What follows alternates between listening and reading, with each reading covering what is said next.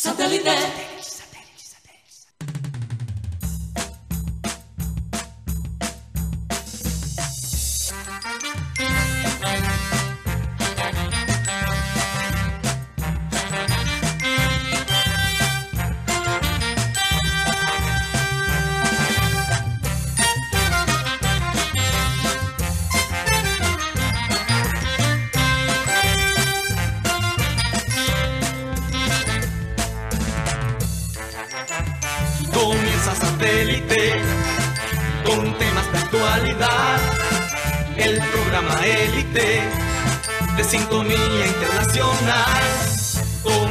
Conéctate a satélite. Al aire está satélite. ¡Satélite!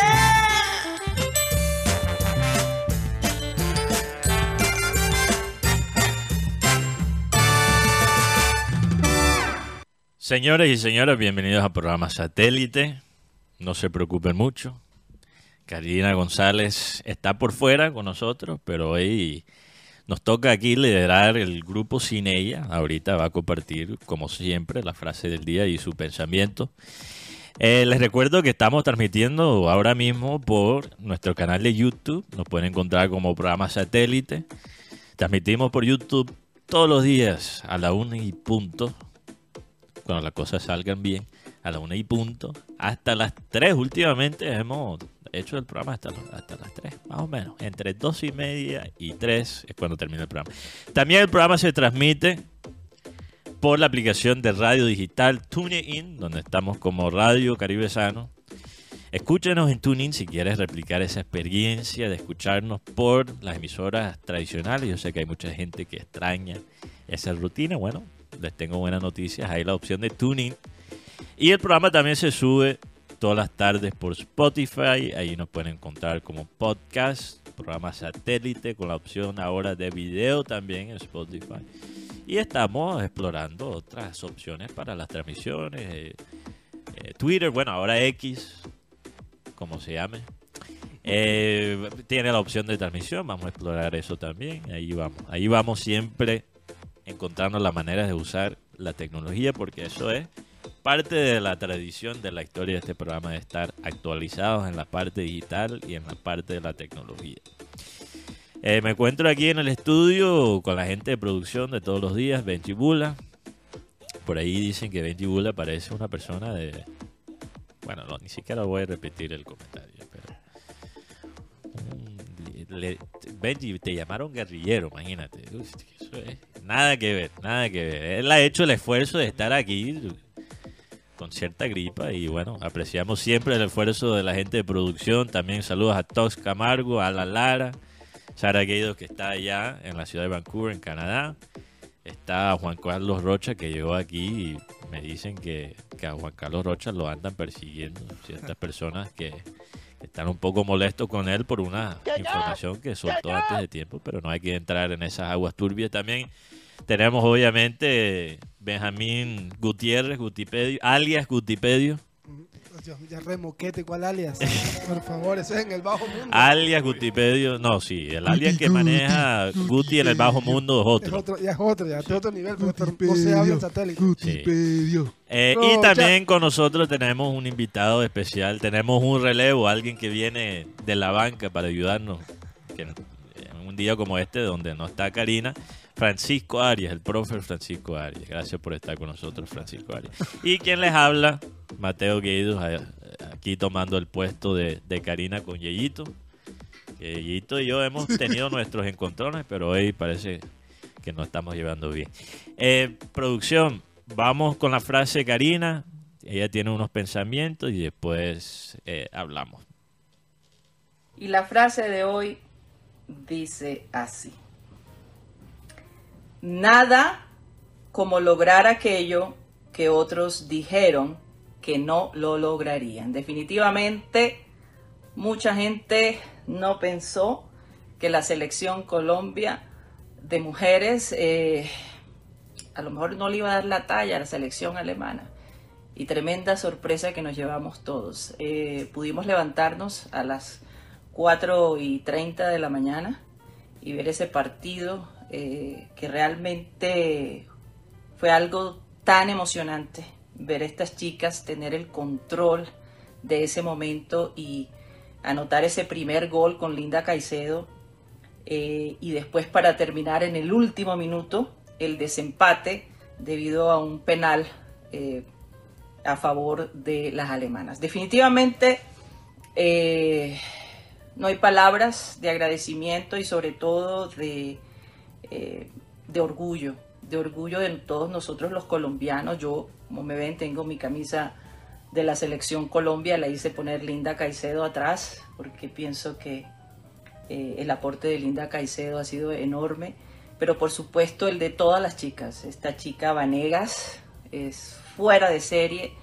Eh, ese grupo se ve bastante colectivo, con ese apoyo mutuo que lo vemos eh, en los partidos. Algo que, y no es por comparar, señores, pero hay algo que, que yo veo que diferencia a, la selección Colombia masculina es que ahí no hay egos. Eh, allí nadie es mejor, ahí eh, es un grupo, es un verdadero grupo que cada una sabe poner su granito de arena para eh, llevar a cabo esta meta que, estas chicas tienen. Poco apoyo en, el pasado, pero imagino que sus vidas van a cambiar después de este mundial porque de ellas se está hablando alrededor del mundo. No estaban en la lista de las selecciones favoritas pero yo creo que eso ha ido cambiando a, medida que, han visto la presentación de las colombianas. Se va a se va a presentar o se va a enfrentar a un Marruecos que no parece, que no parece tan fuerte como los otros equipos, pero que no pueden descuidarse. Sin embargo, ya está como lista la clasificación de ellas al, siguiente, a la siguiente etapa y, y qué orgullo, de verdad. Eh, así que felicitaciones a la selección Colombia femenina. Eh, han sido una gran sorpresa y esperamos que esto que ustedes están haciendo abra puertas a mujeres futbolistas del futuro. Eh, yo creo que ya no podemos ver el fútbol femenino como una tontería, como, una, como un embeleque de nosotras las mujeres. Yo creo que esta selección se ha ganado el respeto no solo de los colombianos, pero se ha ganado el respeto del mundo entero en el mundo del fútbol. Así que eh, yo sé que ustedes tienen muchas cosas allá en el estudio de qué hablar. Hay una revolución en el equipo junior. Juan Carlos Rocha con seguridad nos va a aclarar muchas dudas, eh, muchos cambios en la parte eh, ejecutiva de directivos en el junior. Ya nos confirmará Juan Carlos Rocha qué está pasando, qué es cierto, qué no es cierto. ¿Y qué viene? Si se sabe nombres de posibles eh, miembros del equipo directivo eh, nuevos, no sabemos realmente quiénes van a reemplazar a quién. En todo caso, muchachos, disfruten este, este programa, los voy a estar escuchando, por supuesto. a los oyentes que estén atentos y sigan apoyando a la selección femenina. Definitivamente eh, nos da ese aire de esperanza, ¿no? Eh, y de orgullo. Mucho eh, de qué estar orgullosa o orgullosos en general de estas chicas que lo dieron todo hace unos días. Los dejo compañeros, un abrazo para todos y nos vemos pronto en el estudio. Adelante. Saludos a Karina y, bueno, como dije al, al, comienzo, no se preocupen, Karina mañana Dios mediante estará con nosotros y bueno, gracias por esos pensamientos. Importante escuchar las palabras de, una mujer, ¿no? En este contexto, hablando del fútbol femenino y, qué significa para, para ellas particularmente, las que vieron ese partido y las que pudieron gozar. Y para todos nosotros como colombianos. Ustedes se levantaron para el partido. ¿Hay alguien aquí que se levantó para el partido? Yo sí, yo me levanté, pero a las 5. Ok, te perdiste los primeros 30. no, me perdí el, el primer tiempo. El primer tiempo. Porque uno, tú sabes que uno se levanta para, para meditar a esas horas y todos los, días me levanto bien temprano para meditar, para pensar. porque, para leer las tendencias, como decía Yo porque me, me meto tanto con Gutipedio. yo, porque, yo porque dije eso al aire. Sí, eh, Guayabo. Eh, pero ya cuando miércoles, como así Colombia, miércoles, ¿cómo así? Entonces cuando sí, sí. llegué de meditar, me prendí el televisor y iba a comenzar Ah, el segundo prendiste. tiempo. Ok, qué bien. Nuestro antiguo compañero Rodolfo Herrera me dijo que eso se llama guayabo radial una vez. Juan Sí. Carlos Rocha, guayabo radial.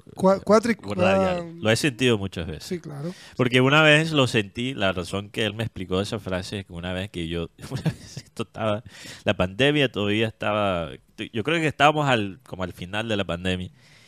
Y yo dije, qué lástima que hay vacuna para el COVID, pero no hay vacuna para la estupidez. Yo dije una cosa así, no, no recuerdo el contexto, pero, pero después me arrepentí, lo sentí un poco fuerte.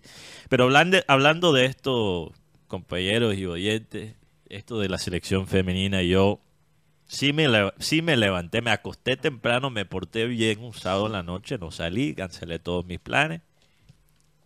Me, me acosté a las nueve y media para despertarme a las 4 y 15 y poder ver el partido completo.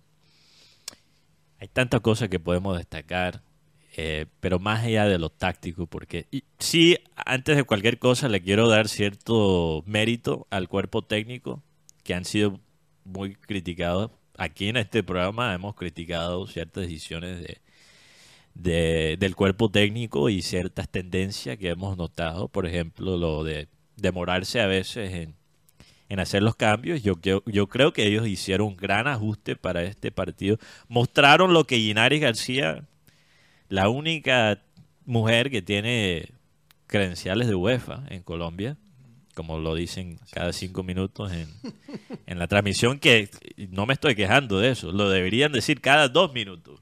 Si son cada cinco, lo di- eso es un gran logro. Y obviamente apreciamos mucho a Ginaris. Ella dijo que lo que faltaba en la selección femenina era la variedad un poquito táctica, un plan B, un plan C. Y yo creo que finalmente se vio eso contra Alemania, una gran razón por la cual eh, ellas ganan, creo yo, ese partido. Pero también hay algo, poniendo a un lado la parte táctica, ya todo el mundo ha hablado del talento de Linda Caicedo, eso ya se sabía. Yo creo que lo que menos nos sorprende es lo que Linda hizo en ese partido. Eh, fue un golazo. La emoción que sentí eh, fue algo descomunal, especialmente para esa hora. Esas emociones no se sienten mucho a las 4 y 45 de la mañana y si se sienten es por razones que no son tan saludables como el fútbol. Entonces, yo, yo por eso digo, es, es inusual sentir esa euforia a las 5 de la mañana. Eso me encantó. Eh, Lacey Santos, yo sé que es un nombre que no se ha dicho tanto, que merece, que, que creo que merece mucho más mérito por este triunfo. La 10 de Colombia. La 10 de Colombia, es que necesita Junior. la, la cuota Uy. costeña de la selección femenina cambió el esquema del partido. Eh, entiendo por qué no estuvo desde el principio, no cuestiono esa decisión táctica, pero realmente se notó la diferencia cuando entró. Ese pase, olvídense del, del- del tiro de esquina, el pase que ella le pone a Mayra para provocar el, tiro de esquina. Lacey Santos a veces ve unos pases que uno ni siquiera los ve viendo el partido por televisión. Una vaina, una locura. Pero la que más quiero resaltar es Catalina Usme. Y la razón que quiero resaltar a Catalina Usme, antes de entrar, eh, bueno, en lo de Junior, descansen la mente, que lo del Junior viene, no se preocupen, no se desesperen. Vamos a quedarnos con la selección femenina unos minutos antes de entrar en el morbo de- del mundo juniorista. Pero lo de Catalina Usme sirve una lección, como una lección, no solo en el fútbol, pero en la vida. Porque ella representa para mí el ejemplo de cómo superar ciertas barreras psicológicas que tenemos en, en este país. Primordialmente, pienso yo, el temor a ganar. Yo siento que los brasileros en el fútbol y los argentinos también le tienen temor a perder. Y nosotros los colombianos le tenemos temor, susto a ganar. Porque vas a escuchar estos comentarios después de este triunfo contra Alemania. Bajen la expectativa. No le echen mucho bombo a las mujeres que después se dañan. Cosas que se escuchan muchas veces cuando sacan, por ejemplo, un artículo en un periódico sobre un talento en un club aquí en Colombia. Dicen, ¿para qué sacaron ese artículo? Van a dañar al niño. No, o sea, perdóname. Si un pelado, si un profesional de fútbol no puede aguantar la presión de un artículo de un periódico. El fútbol no es para él. Que se vaya a jugar, no sé, Tejo. tejo, otra vaina. Exacto, que busca otra profesión, porque si no maneja, y es, es igual con estas jugadoras. Si ellas no pueden manejar la presión por ganarle a Alemania, que cogen por otro lado, pero yo- eso, eso no es el caso aquí. Es- me quedo con las palabras de Catalina Gómez después del partido. Ella dijo, no estamos aquí para ganarle a Alemania, estamos aquí para ganar el, El mundial, campeonato. el campeonato. Tenemos la visión clara. Y, para robarle un, un segundo, Guti, para terminar el, pensamiento sobre Catalina, para robarle una frase que, usaba Abel González Chávez mucho es, es mejor pensar en lo alto y quedar, y quedar por la mitad. Es mil veces preferible eso que ni siquiera darte la posibilidad. Porque si tienen en común algo todos los equipos que han ganado un mundial, sea masculino o femenino, es que cuando llegaron al torneo pensaban que era posible. Nadie gana un, mundia- un mundial pensando, bueno, quizás llego a cuartos, vamos a ver. No. Todos los equipos, te aseguro, que ganaron un mundial en la historia, pensaron desde el primer partido que era posible. Entonces vamos a ver, vamos a ver lo que pasa. Pero qué tremenda lección nos ha dado esta selección en cómo pensar, en no bajar la expectativa, cómo liderar la presión. Son cosas que todos podemos aplicar en nuestra vida. Perdón, Guti, ¿qué, qué ibas a decir? A mí lo que me, bueno, con las buenas tardes a todos. A mí lo que más me impacta esta selección es la capacidad de, de levantarse, porque mira Sí. que otro equipo recibe ese segun- primer gol de Alemania y se y se chanta atrás. Ah, bueno, una noticia aquí, primicia, bueno, primicia no, una noticia que acabo de, enterarme. Catalina Pérez Nevar, que era del Werder Bremen de Alemania. Ok. Cambió, ella estaba en Real Sociedad. Sí, ella Sí. está muy, es muy, es muy segura. Bueno, pero lo que... Pero fíjate, Guti, yo creo que no hay un hincha colombiano en el mundo que no dijo, bueno, por lo menos empatamos. O sea, los únicos Sí. que no quedaron inconformes, los únicos, perdón, que, que, que queda- se quedaron inconformes con el resultado eran las jugadoras. Aparte, Porque los hinchas todos estaban Y lo, buenos. y lo otro, uno escucha a los comentaristas. Bueno, ayer, ayer yo me levanté, me, me puse a ver el partido en el celular y lastimosamente caí en un, en, un- en un canal donde la- el negativismo era, la, la- era lo más importante. ¿cuál canal? El DirecTV. Ah, ok. con Ya tipo- estaban diciendo... No, no, Ah, decían que todo lo que hacía Colombia era malo y que, Ale- eh, que Alemania estaba por encima, que Alemania... yo El esfuerzo físico, ¿Qué vaina, partido, ¿Qué partido estoy viendo yo? No entiendo. Oye, y lo otro es que en Alemania no hay una jugadora vistosa así como Linda Caicedo. No, no la hay, porque No la la, la número 10, la número 17, ve- no era. no, la morena, ¿cómo que? de que- creo que era La que entró después. Ah, no sé. muy buena jugadora, pero Alemania no. Ale- Colombia se la tiene montada a Alemania este año, señores, en el fútbol. Se le ganó en el Mundial Sub-20 1 a 0, minuto 86. Se le ganó en masculino 2 a 0, un amistoso, pero nunca se lo había ganado. Y ahora se le gana en un Mundial con- de mujeres. Y Colombia, en estos momentos, su, ¿cómo es que podríamos decir? Su ranking de favorabilidad está bastante alto. Sí, la, la, la referente de... Hay, hay- no, hay jugadoras, por ejemplo, es que no, no son talentos ofensivos, Rocha. Entonces no llaman tanto la atención. Esta, es la 6, se me olvida el nombre de, de la 6 de Alemania, es muy buena también. Pop, la que metió el penal, Magul me parece eh, una es una de las jugadoras más teso- tesas de, perdón, de, la, de los últimos años en el, en el fútbol femenino. Tanto así que Linda Caicedo se acercó a ella, porque ella es una referente. Y Pop le dijo, se nota que hubo ahí una conversación chévere entre Linda y Pop, la, digamos, la generación previa y la estrella que ahora... No, es que, es que realmente yo, yo creo que podríamos decir, Rocha, que lo de Linda Caicedo, ese gol contra Alemania, yo no sé, pero estoy tratando, o sea, es ese gol y el gol de Freddy Rincón contra Alemania y el gol de James contra Uruguay, pero es que Y el de Jerry Mina contra. sí, pero lo que pone el gol de Linda en otro nivel es la edad de Linda, el contexto en que se en- encontraba el equipo. Colombia estaba de 25 en los rankings de fútbol femenino, Alemania el segundo en el mundo. Y Alemania no había perdido un partido en fase de grupos en casi 30 años. Para darles una, o sea, una idea, yo ni siquiera había nacido la última vez que Alemania perdió en un mundial femenino en la fase de grupos. 95 fue la última O sea, vez. queda menos 95. Sí. sí, menos- 28 sí, sí, años. sí, sí. Uf, bárbaro. 28 años y Colombia termina esa racha. O sea, fue improbable el gol de Linda, pero también el triunfo de Colombia como tal en todos los sentidos. Y una cosa que, eh, que, han, resa- que han resaltado mucho a nivel mundial es el ambiente también en el estadio.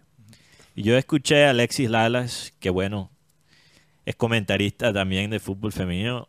No sé realmente qué tan experto sea. El jugador que seguramente lo recuerdan porque se enfrentó a la selección Colombia en los 90, ¿no? Y Barba Chivo.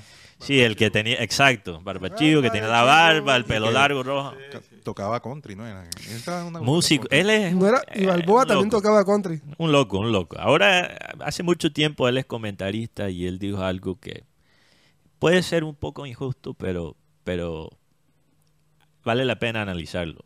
El partido, no todos los partidos del Mundial Femenino se sienten como un Mundial. Y eso no es culpa de las jugadoras, no es culpa de los hinchas. Si eso es verdad, yo le echo la culpa a, la parte logística, a la, a la falta de apoyo a veces en la parte privada, etcétera.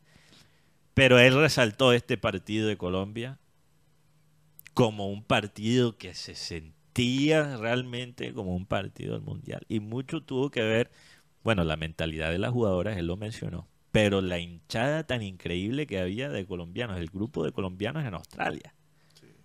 Incluso Rocha, creo que el ex jefe de prensa del Junior, vi que estaba allá. El community manager, por lo menos. Ah, sí, Sí, sí, sí, sí. sí. Ahí, ahí por lo menos eh, podemos observar la, la celebración del, del, del gol de la victoria, eh, por lo menos eh, de, cobrado de un tiro de esquina, no sé si producción me ayuda. Eh, Tiro de ahí, esquina cobrado por por lo menos tiro de esquina, eh, gol, y, y ese video lo hizo el ex community manager Sí, eh, de Junior. de Junior. eh, ¿Cómo es que le decían? Sebastián Martínez, el orejón, mira, la oreja. Ey, barro, barro, no se meten con las pero orejas. así le, decían. as- así le decían los jugadores, los jugadores le decían así. Es que él vive allá en Australia. Sí, por eso se fue del, del Junior, tengo entendido. Bueno, Sí, sí. Eh, la verdad, eh, increíble. Yo, yo vi las caras de las alemanas para, para cerrar este tema. Yo vi las caras de las alemanas como en shock. Como. Eh, especialmente en los primeros 15 minutos. Como no podían creer que las colombianas estaban peleando como estaban peleando. Eh, un poco preocupante cómo terminó Carabalí, Jocelyn Carabalí, con el cuello. No sé si viste. ¿Tú viste el partido, Sí, vi, profe? vi- vi- Sí. vi el partido. Y bueno, vamos a. Hay, hay una tendencia en el, en el fútbol universal, digamos, que se vio anoche con el partido de, de Japón-España, Francisco. Después lo vamos a analizar, pero yo sé que Rocha tiene unas noticias aquí de última hora, hay que soltarlas. Tiene, tenemos imágenes, ¿no? De un nuevo jugador del Junior, O sea, Rocha. sí, tenemos imágenes Sí. en Barranquilla. En que no es lo- Barranquilla. No es lo mismo. Nadie ha sacado estos, estas imágenes. No, no, no. No, solamente. esto es, ok. Eh, este es recién salido del, del pan. Recién de- salido, del Del horno. horno. Del horno. Del pan. No sé qué puede salir de un pan. hotel. Oiga, sí. Uy. Ese es Oh. ¿Cuál es el de- Demir el de raya C3. azul, no? Demir C3. eh, No, no, no, no. Damir, no, Damir, perdón. Damir Da- Seter. Damir, C3. Damir Seter. No sé tres, para que no digan. Damir Seter. Seter. Seter. No sé Damir tres. Seter. Seter. Eh, Acompañado de su representante, que es Miguel Ángel, el Nietzsche Guerrero. Caramba, negocios con el Nietzsche. El Nietzsche. el representante, viene siendo eh, el representante, el Nietzsche Guerrero. Ok. Sí, de pronto ahí. Todo bien, todo bien. ¿Qué tal el viaje? Excelente.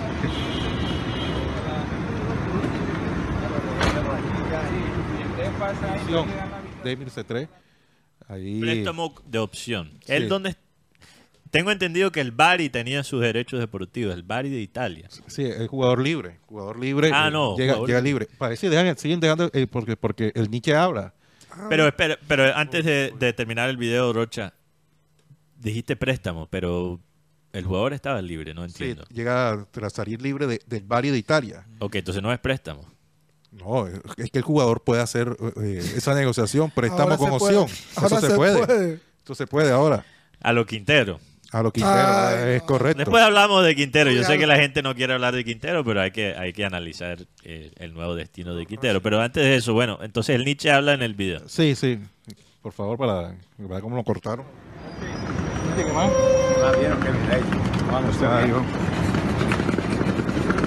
¿Cómo sigue esa llegada, Junior? La casa. Aquí, aquí es la casa, papi. Del local. Así es. Nietzsche, este, las condiciones de Setter pues, con la llegada de Junior. Eso, eso, ahora- eso se define más tarde. Pues, viene inicialmente a los exámenes. A los exámenes. Libre. buenas tardes, bienvenidos. Un mensaje para la afición, Setter. Gracias. 25 años eh, tiene Damir Setter. Eh, Hay que analizar las estadísticas mañana Estoy en Football preocupado. Manager. Sí, estoy un poco. Esto me Estoy parece un boliazo. Estoy preocupado porque yo pensé que era un basquetbolista que venía para Titanes. Cuando yo, es, que, es como que se llama este, Ke- Kevin Durant. Yo dije, este es que- Kevin Durant, Cuti, por Dios. Eso. Ah, ese fue que la camisa no le quedó, ¿verdad? No. En, el pa- en la de Chelsea. No, no, no. Eh, no sé, me parece sorprendente. Sí. Rocha, esto, se puede decir, Rocha, que esto vino un poquito de la nada, ¿no? Esto sí, es- es- eh, nadie se esperaba propiamente. no, no, no, no. Pero a un 10. La gente que- esperaba un lo- 10. Yo, yo digo que esto apareció de pronto, de último momento. eh, el una- me imagino que el Borillo habló con, con el máximo dirigente y, y le pidió la aprobación de este, de este, de este, de este, de, de esta nueva incorporación del Junior. De este centro delantero. No, si uno porque- fuera mal pensado, Rocha, y ustedes saben que yo nunca pienso mal.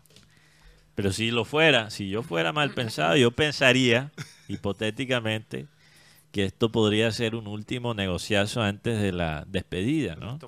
Una, anti- una última barba antes de uno, o sea, yo no digo que esto sea el caso, Francisco, porque ya te veo reaccionando. Esto es, si yo fuera mal pensado, pensaría eso, pero no lo soy. Exacto. Entonces, la bueno, barba, curioso, barba. curioso eso. Eh, Especialmente teniendo en cuenta cuáles son los problemas de este equipo. Eh, que tenemos delanteros que no reciben pase. ¿Cómo ayuda a traer otro 9? No lo sé. No lo sé. Tampoco tenemos delanteros, o no tenemos, perdón, jugadores ofensivos que sean propiamente expertos en los centros. Entonces, ¿cuál es la uti- utilidad de un 9 como, como Damir que recibe centros, que se nota que, que su mejor atributo es la parte física?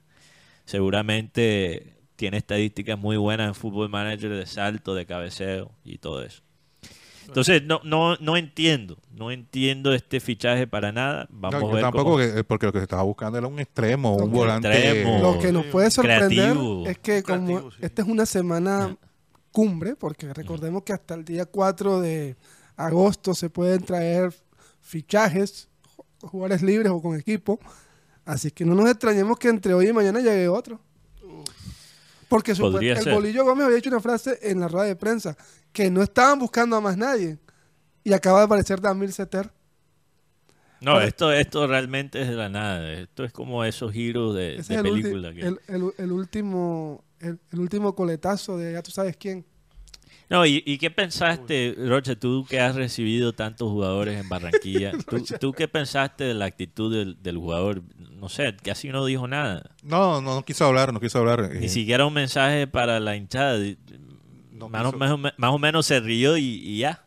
Es que de todas maneras, como yo lo que le entendí al Nietzsche es que todavía no hay un pleno, un, un pleno algo de acordamiento. Porque, Ahora, Rocha, no te dejas perratear porque yo te estoy haciendo a ti las preguntas y Guti te está, Ah, está las- respondiendo. ¿Qué- ¿De quién más es jugador el- del, del Nietzsche? ¿Quién- ¿Quiénes son sus clientes?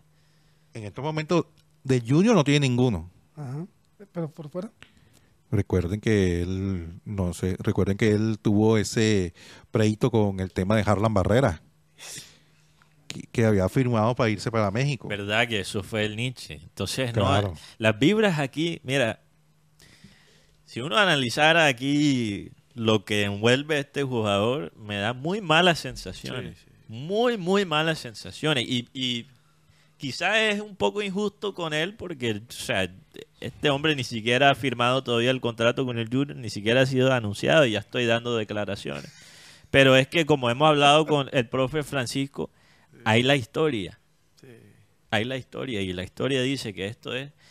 Si tuviéramos un detector de paquete, estaría con las alarmas prendidas. Porque. Que salimos de ese trepa trailer. Aceter. Aceter. Aceter. Aceter. Pero, eh, ah, para los que la gente no recuerda quién es Damir Setter, fue el delantero que acompañó a Juanfer Quintero en el campeonato donde gana Colombia en Argentina en el 2000 11. ¿Y cómo le fue él estaba en Santa Fe. Él fue a Santa Fe y después pasó a, pasó a Italia. ¿Y cómo le fue? En, ese mundial le fue muy bien. En ese, en ese le fue bien, fue uno de los goleadores del equipo. Pero se había perdido, la verdad se había perdido y aparece ahora en donde? En el, en el Hotel Dan Cartón. Bueno, eh, antecedentes de Damir Setter. Mañana analizamos los, las estadísticas en Football Manager. Eh, como salió tan de último momento de la noticia, no tuvimos la oportunidad, pero No, es que eso es, salió ahora al mediodía, Sí. entonces estuvimos ahí averiguando. No, que ya está aquí en Barranquilla. Que... Esos son los no, es propios. que sí, literal, yo vi la noticia a las once y media. No, Ya no, estaba acá en la- Es que nadie estudio. sabía, nadie sabía. Sí. Nadie sabía. Así llegó Inés ayer. Joder. Joder, Joder, Agustín. Guti, me estás dando todavía malas, malas sensaciones. Oh, Agusti, en serio. Así han llegado varios jugadores aquí. La gente Y todos malos. No, Y se no, tres. No, no, no. ¿quiénes, han sido los buenos? Víctor Cortés, cuando llegó aquí a Barranquilla, Bueno. nadie, nadie lo esperaba. Y Víctor respondió. No, no recuerdo. Rocha, No, o sea, todavía yo no, no- no yo estabas no- en el fútbol todavía, Rocha. Yo no recuerdo eso. Tampoco, pero bueno. Eh, Ok, bueno, eh, el- la mejor temporada que, las mejores temporadas de, Setter. de Damir Setter. 2016 con el Quindío Quindío, metió 14 goles en 28 partidos. Oh. Después en el... No, bueno, eso realmente es la mejor temporada que ha tenido. Después sus mejores estadísticas fuera de esa temporada con el Quindío fueron con Olbia, un equipo de la tercera división de Italia. Estos son los antecedentes de Damir Setter. Eh, mirando aquí las estadísticas, eh, muchas temporadas con solo cuatro goles, cinco goles, dos goles en Santa Fe, 2017. Jugó 16 partidos con Santa Fe y metió dos goles. Qué belleza.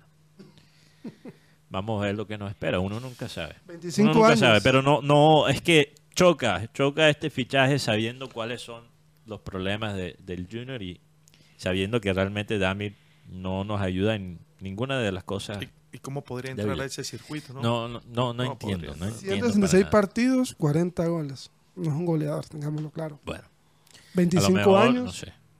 Lo que, lo que sí me pone a pensar que este- esta llegada, lo que, nos ha- lo que nos viene esta semana es otro jugador y es, otro, es un volante 10. Eso es lo que tengo, tengo claro. Sí, porque el tema de enamorado, eso ya quedó descartado. No, ya no hay amor ahí, Rocha, ya no, Ya hay... no hay amor. No, no, no. Y ahí hay Desenamorado. desenamor. Y hay desamor. de esa- No, ya eso es periódico de ayer. Sí, sí. Los- Bueno, hoy, hoy analizando el, lo que viene, lo que nos viene hoy, Mm. un lunes, qué manera de, de- de comenzar la, la semana. la semana. Ocho Aunque prefiero esto un lunes que un domingo, porque yo pasé el domingo lo más de bien ayer, gracias a Dios, sin tener que ver el Junior del Bolillo Gómez. Y, y- y- y- y no, no me dañaron el mal feeling, que las buenas sensaciones que me había dado la selección femenina, y gracias a Dios pude gozar todo el día pensando en el fútbol femenino. Eh, pero ahora nos toca mirar este panorama. Me imagino, Rocha, que las boletas de hoy No, la no, venta es baja. Un lunes a las 8 de la noche. 300. Imagínate. 300 boletas, yo me imagino que eso va a ser un estadio. Los- y los que están ahí van a estar más que todo para mentarle la madre al técnico, conociendo a la hinchada. Eh, los que estamos ahí, realmente, muchos vamos a estar de labor Mm. profesional. por responsabilidad ¿Por qué haces así. Guti? Tú haces... mm. Sí, Ah, porque ya. él, él se se me atragantó algo. Sí, Guti, Guti, El agua se me acabó. Guti Falta a veces respeto. Tienes que, que escoger mejor las palabras. Que me trague algo. Se me atragantó. Bueno, eh, hablando de tragarse cosas, yo siento que no nos debemos tragar el amay, en este caso el Junior. Para mí, el bolillo está prácticamente ya despedido. Pienso, opino yo, Rocha. Porque yo creo que si ya el Junior tuviera reemplazo, ya el bolillo estaría por fuera. Yo, Sí, eh, sí. to- todos los cuentos del Junior con los técnicos terminan en la misma manera. Tiene este partido y si gana, se queda. Si empata o pierde, se va. Pero pregunto yo, si tenemos que depender de un resultado del técnico, eso, o sea, un, un triunfo esta noche realmente qué cambia. La única manera que nosotros, y creo que la directiva podría cambiar su opinión sobre el bolillo, es si el Junior sale esta noche a jugar como si fuera el Barcelona de Guardiola, que no va a pasar. No va a pasar. Sería algo realmente imposible, un milagro. Pero ¿qué cambia este partido? Aunque el Junior gana, no cambia nada. Tenemos un técnico que piensa que el juego ofensivo es pura inspiración. Mientras tanto, De Michelis dice que se ha vuelto hasta loco dirigiendo el River porque eh, escribe en las paredes las ecuaciones matemáticas y está jugando del ajedrez 24 horas al día y se está jalando los pelos porque está inventando nuevas maneras de atacar. Mientras tanto, aquí en el Junior tenemos un, un técnico que dice que no, eso es de pura inspiración. Oye, analizando las obras de arte, uno podría decir que una, un, un cuadro, la Mona Lisa de Da Vinci, era un momento de inspiración. Pero ¿qué hay detrás de ese momento de inspiración? Años de preparación, años de técnica y encima tú tienes la inspiración y cómo pintas el cuadro, poquito a poquito todos los días. Pin, pin, pin, cada línea, cada sombra. Entonces, en el arte y en el fútbol, eso de inspiración vale huevo. eh, Rocha, Bueno. ¿cómo, ¿cómo podría ser, cómo se podría plantear el equipo para esta noche? Por lo menos, situación. lo, lo- aquí en- una de las novedades principales es la presencia de Cariaco González. Fue inscrito como venezolano. Mi 10. Eh, va a utilizar el número 10 nuevamente. Pero lo cierto es que eh, lo hacen más por la necesidad. No, no pudieron esperar que finiquitara el, el trámite de su de su nacionalidad. Oye, ¿qué de tal, que, Cariaco qué tal que lo hayan puesto, por ejemplo, pues, lo pusieron ayer, a, lo, lo- lo inscribieron ayer y sale mañana la, la nacionalización? No, eso no es así de fácil, Guti, ese- eso, esos trámites. eh, ah, bueno, ah, bueno, Rocha. Y más que todo no depende de aquí, de Colombia, depende mucho más de, de Venezuela. Mm, ok, curioso. Ya. Ya Eh, sabemos qué pasó. lo cierto es que... eh, Hay que llamar a Armando Benedetti. Sabes que no, ya, ah, Benedetti ya no está allá en, en. Venezuela. Aida, no, ya está aquí. que nos pase el contacto. que nos pasen el contacto, más bien. Lo cierto es que eh, sí, hay una preocupación. Igual yo creería que pase lo que pase, el técnico no continuará en el, en el equipo porque hay un desgaste en la parte administrativa, eh, en la parte también eh, de los jugadores. Y, y es lamentable esta situación porque el tiempo que se va no vuelve. El tiempo que se va, no vuelve. Eh, porque el próximo técnico, pongan que pongan a decir este equipo no lo arrepentió. Eh, estos no son los jugadores, no, no, no se entiende mi, mi táctica, mi manera de actuar, en fin. Sí. Eh, Del mismo libreto, de todo, cuando se van. Yo, yo, Sí. pero sí voy a decir una cosa, lo que, lo que dice el bolillo, el, el bolillo puede ser muchas cosas, pero bolillo no creo que sea propiamente mentiroso. Y lo que él dice, cuando él dice que hay un problema del Junior que estaba ahí antes de él y que le quieren echar la culpa, eso no es, en mi opinión, no es falso. No es falso, Rocha. Yo siento yo que hay una batalla en el entorno del club y de acuerdo a cierta información que me ha llegado, para establecer un poquito el orden en el club. Que esta vaina que los jugadores pueden sacar el técnico que esté de turno, que eso se tiene que acabar. Que eso ya no se puede manejar así. Pero lo que pasa es que en vez de lo- los directivos hacerle frente a esa situación, intentaron us- usar el bolillo. Sí. O sea, el bolillo y intentaron usarlo como un bolillo, literalmente, para mantener la disciplina. Pegarles a todos sobre la cabeza con el, con el bolillo. Y eso no. Eso no es la manera de hacer las cosas tampoco. Había que usar un poquito más la inteligencia. Entonces, para corregir ese problema, trajeron el bolillo y ahora el bolillo es un problema más. Y la situación no se ha arreglado porque a lo mejor esos jugadores salen a jugar sin muchas ganas de, de apoyar el bolillo. ¿Y cuál es el cuál es la incentivo? ¿Cuál es el incentivo ahí? No hay. Entonces, no sé, ¿estás de acuerdo con ese análisis? Sí, sí, porque Que ellos quieren esa vaina de, de los jugadores eh, escoger cuándo entrenar. O sea, no, no, no va más, ¿verdad? no va más. Lo cierto es que eh, hoy aparece Cariaco, va a estar Olivera, el argentino y el uruguayo Santiago Mera en el arco. Eh, novedades, podría haber estar Walmer Pacheco con, por derecha, Olivera y el, y el muchacho Brian Ceballos, que vuelve de la selección Colombia, es una de las novedades. Marcando por izquierda, creería yo que sería Herrera, pero por, a raíz del buen partido que tuvo Gabriel Fuentes en Cúcuta y el equipo necesita ganar, Sí. yo pienso que esa es una duda Sí. entre Herrera y Fuentes, marcando a la izquierda. Eh, Didier Moreno al lado de Homer Martínez, porque Sierra no, no está convocado. Eh, Vladimir Hernández, Pablo Rojas, Cariaco González y Carlos Arturo Vaca. La Encina estaría en el banco de suplentes. Recordemos que juegan tres, tres extranjeros, no son cuatro, tres extranjeros, y Cariaco no se nacionalizó, porque mucha gente está pensando que Cariaco se nacionalizó. No se nacionalizó Cariaco González, no pudo, no alcanzó el trámite o no, eh, o no llegó a tiempo el tema. No, que a pesar que, que ese trámite sigue vigente, sí, pero ya se inscribió como venezolano. No hay novedad con respecto a que se pueda eh, cambiar el tema de la inscripción.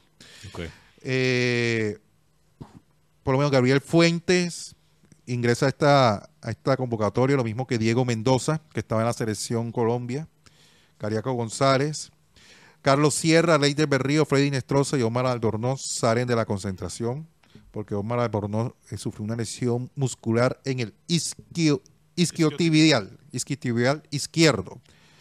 Eh, Ley de Verdugo, me preguntaba que Ley de Verdugo. Ley de Verdugo sigue en, en el proceso de su recuperación de la rodilla derecha. Fabián Ángel lo mismo, en rodilla izquierda. y Brian no. Ceballos y Diego Mendoza se eh, regresaron donde puede estar en la selección sub-23. Lo de Ley del Verdugo es tan importante para este semestre. Sí. Me siento mal por él porque le va a caer, por decisiones que realmente no tienen nada que ver que- con él, le va a caer una presión tremenda porque va a ser de los pocos jugadores de buen pie y con cierta creatividad que tenemos en el equipo. Perdón, Rocha, ¿qué más ibas a decir? No, porque la gente está preguntando, ¿y qué le pasa a, John Vélez? ¿Por qué no lo convoca? Lo que pasa es que mm, eh, hay muchas versiones. Igual, este, digo que es versiones porque no hay nada oficial. Cada cual maneja su fuente. eh, eh, es, es- es feo de estar de pronto desprestigiando desin- eh, o diciendo que yo estoy diciendo la verdad, pero lo cierto es que John Vélez, después de que llegó de la selección Colombia, se le dio una semana y le costó. Pero está trabajando para, para seguir mejorando. El hombre, cuando dice un problema de sobrepeso, sí, está pasado de, de kilo. Y por eso es que cuando lo vimos jugando, el hombre estaba un poquito lento, un poquito pesado. Eh, Se veía en la cancha, o sea, son cosas Sí. que no se pueden negar. Las razones por las cuales, eh, o sea, le- la causa de él estar en ese estado físico ya quedan las especulaciones, pero, pero sí se ha visto un Vélez un poquito más lento. Sí, sí. Pero yo quería preguntarle a Francisco, antes de ir a un corte comercial, quería preguntarle a Francisco, aprovechando la experiencia que tiene Francisco Sánchez para la gente que, que no lo ha visto antes, hay que recordar, ojeador, Arias. Arias. ay, El Sánchez el otro. gracias. es que- Me confundí entre dos Francisco, gracias. Eh, saludos a Karina González, me pasó lo mismo que ella con, con Ginari, que dije Yurani. Francisco Arias, asistente, fuiste asistente en Patriota, asistente técnico, Sí, eres hojeador, formador de jugadores jóvenes.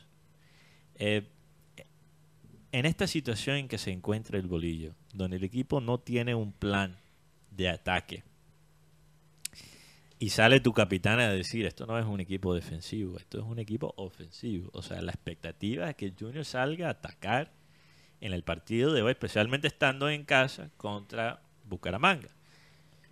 ¿Qué se puede hacer en la parte táctica, en las prácticas, para intentar generar un poquito más un fútbol ofensivo, pero en poco tiempo? ¿Hay algo que realmente puede hacer un técnico? Desde luego, con las buenas tardes para todos. Desde luego que seguramente ya están identificados los, los problemas eh, por los cuales Junior no hilvana eh, o donde se encuentra ese cortocircuito que no le permite hilvanar unas jugadas claras ¿no? en Sí. ataque. En el plan de trabajo semanal, el- eh, siempre, luego de identificarse, se, se cranea o se estipula un nuevo plan valga la redundancia, para, para poder eh, encontrar respuestas. El problema acá no es, a ver, no es la planificación, no es solo la identificación del problema. El, eh, el gran problema es encontrar los intérpretes. Es un tema de ¿Quién puede inspiración. ejecutar el plan? Cómo interpretar, cómo interpretar y cómo ejecutar. Porque tenemos, en Colombia tenemos buenos intérpretes, pero es decir, que toman las decisiones, pero la ejecución es incorrecta. Entonces te das cuenta que es, es eh, depende de la interpretación y la ejecución. Entonces, si tenemos los jugadores correctos para, para lo que se, se plantea, porque según lo que yo he visto es un equipo con jugadores muy rápidos, eh, me parece, lo identifico como en otro estilo de juego, un poco más vertical, y luego está que te vas a topar con equipos que, se, que te colocan los bloques en los dos últimos cuartos de cancha, donde te, te invita a generar y elaborar juego. Hay que identificar si están esos intérpretes. Y yo me imagino que también tener un plan relativamente sencillo, porque uno no puede de pronto armar un esque- esquema muy complicado de un día para el otro, pero algo tan sencillo, Francisco, para aprovechar la velocidad de los jugadores es usar el pase largo que se vio por momentos contra Cúcuta. Por supuesto. Tratar de ganarle la espalda a la línea defensiva con mm, desmarque, ruptura de líneas eh, o todo aquello, tra- eh, utilizando la velocidad de, de- de los jugadores. Lo que yo veo en, en Junior es que mm, muy poco juego aéreo o casi nada de juego aéreo en casi Junior. nada. Casi nada de juego aéreo en Junior. ¿Cuándo fue la última vez que viste a Inestrosa poner un buen centro? No, no recuerdo. No, no recuerdo. No recuerdo, la verdad, No recuerdo. No, muy difícil. No, muy difícil. No, no, no. Entonces, bueno, no voy a regresar a lo de Damir Setter. Pero, o sea, nosotros, no, no es tan sencillo, Francisco, como amarrar a los jugadores del Junior y ponerlos, secuestrarlos y ponerlos en un cuarto oscuro para que vean 24 horas de, de video de Brasil de los años 60 y 70. ¿o, no? o sea, no hay manera en poco tiempo de, de hacer que el jugador actúe en, en contra de su naturaleza, ¿verdad? Pero, pero fíjate, Mateo, que es- son jugadores profesionales, llegan a una institución donde ganan muy buen dinero, Sí. donde todos los días repiten, repiten, automatizan cuando, porque es un tema a veces de, de no tener la capacidad cognitiva o, o la calidad natural para tirar un balón al segundo palo en movimiento, un buen balón. O sea, hay jugadores que tú puedes automatizar todo lo que quieras y no. pero, pero que ya es el momento de enfrentar la situación real- en situación real de juego y, y simplemente hay un bloqueo, hay un bloqueo, simplemente por ahí de mil centros te sale uno. O sea, es algo como a la albura, al azar. Entonces es muy complicado. Por eso mm, tener un muy buen equipo cuesta mucho dinero y por eso que los, los grandes jugadores, los grandes delanteros, esos delanteros serenitos, ante los arqueros que te definen con sutileza, cuestan mucho dinero hoy en día. Sí. Bueno, y aprovechando también que Francisco es un técnico de AFA. O sea, estamos hablando que tú, tú fuiste a Argentina y estudiaste allá. ¿O lo hiciste No, remotamente? yo, o... yo estuve en Argentina. Ok. Yo estuve en Argentina un tiempo, luego terminé de manera virtual cuando el dólar Sí, claro. se fue a las nubes. Claro, claro. Eh, sentido. Sí, no, terminé eh, trabajando con el zurdo Miguel Ángel López y, y creo que fue la... Terminé mi curso de AFA y bueno, ya tengo mi licencia con Mebol, Es muy importante también. Es que traigo eso, eh, repito esas credenciales que tú tienes, eh, Francisco, para darte cierto peso cuando tocamos temas como el que te voy a preguntar ahora mismo, como esta pregunta. Hay ciertos mitos en el fútbol y, y hay cosas en, en la, que, se, que se manejan, tú sabes, en discursos entre hinchas, cosas de conversaciones informales sobre el fútbol. Y yo siempre me he preguntado qué tan real es el fenómeno de las acabapiernas. ¿Eso realmente, eh, eso es un mito o es El realmente... acaba- el acabapierna. Sí, la, tú sabes, acaba, tú- ustedes entienden lo que es una, no voy a entrar en detalle, una acabapierna, ¿no? Que seguramente ese jugador nuevo, fulanito, se metió con las acabapiernas y por eso no rinden juniors. Son cosas que uno escucha Desde por las redes sociales, por- pero ¿qué tan real es eso para un futbolista profesional y cómo hace un técnico para manejar Mm. una situación así? No, no, no, todo, eh, desde luego que sí es muy cierto, ese síndrome de la cavapierna, no, eso es después del partido, ¿no? Después del partido y, y donde el jugador esté en un, en, ¿cómo se dirá? En un estado en el que el trabajo lo haga, lo haga el otro lado, ¿no? No, no, no, no el jugador, pero... Porque hay técnicos como Antonio Conte, sí, sí. Tú has escuchado de, la filosofía. claro, Conte claro. dice, quédate como una estrella de mar. Sí, quietito y que el trabajo lo haga... Y que el trabajo lo haga la, Sí, o- tu la pareja. otra, sí, la pareja, sí, La pero, pareja. pero sí, no, eso, eso es, eh, es difícil de controlar, Mateo, pero Sí. desde luego que uno se da cuenta cuando un jugador, eh, digamos, no tuvo la vocación para entender que era más importante cuidarse previo a un partido. O sea, todo depende de la vocación del jugador. Entonces ese es el periodo sensible. es, Por ejemplo, la noche antes de un partido. es muy importante dormir bien. Acostarte eh, a las nueve. Alimentarse bien, eh, acostarte, dormir eh, las horas que, que- que se requiere o que científicamente está demostrado para que un jugador rinda. Y no puede, desde el punto de vista sexual, sea, no, no puede existir. O sea, guar- No puede existir. guarda toda la energía para después del partido. guarda, guarda. Eh, y la intensidad. ¿Tú te acuerdas del técnico que dirige hoy en día Spalletti? Spalletti es... eh, Spalletti, claro, Spalletti. el de Nápoles. Nápoles, Sí. Spalletti, eh, se puede decir al aire, ¿verdad? Sí, No, sí, no era- sí.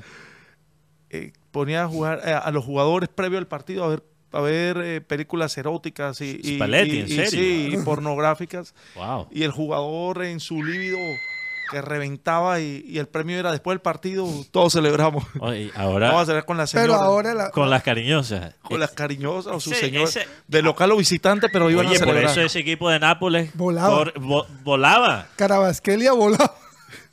Ahora entiendo el estilo de fútbol del Nápoles. Y Esos la- manes se tragaban la cancha. Y la historia del Tino Asprilla con, con Crespo. Ah, con Crespo, que veía a Crespo Que, triste. que lo y- veía todo así apagado. Sí. que- Sí, Sí, y sí. le preguntó, ¿hace cuánto no tiene relaciones, pero de forma muy particular? Y Bueno, ¿Qué tiene que ver demasiado eso? interesado en este tema. Bueno, No, vamos a tú un corte. yo te- Vamos a un corte comercial y después regresamos. Guti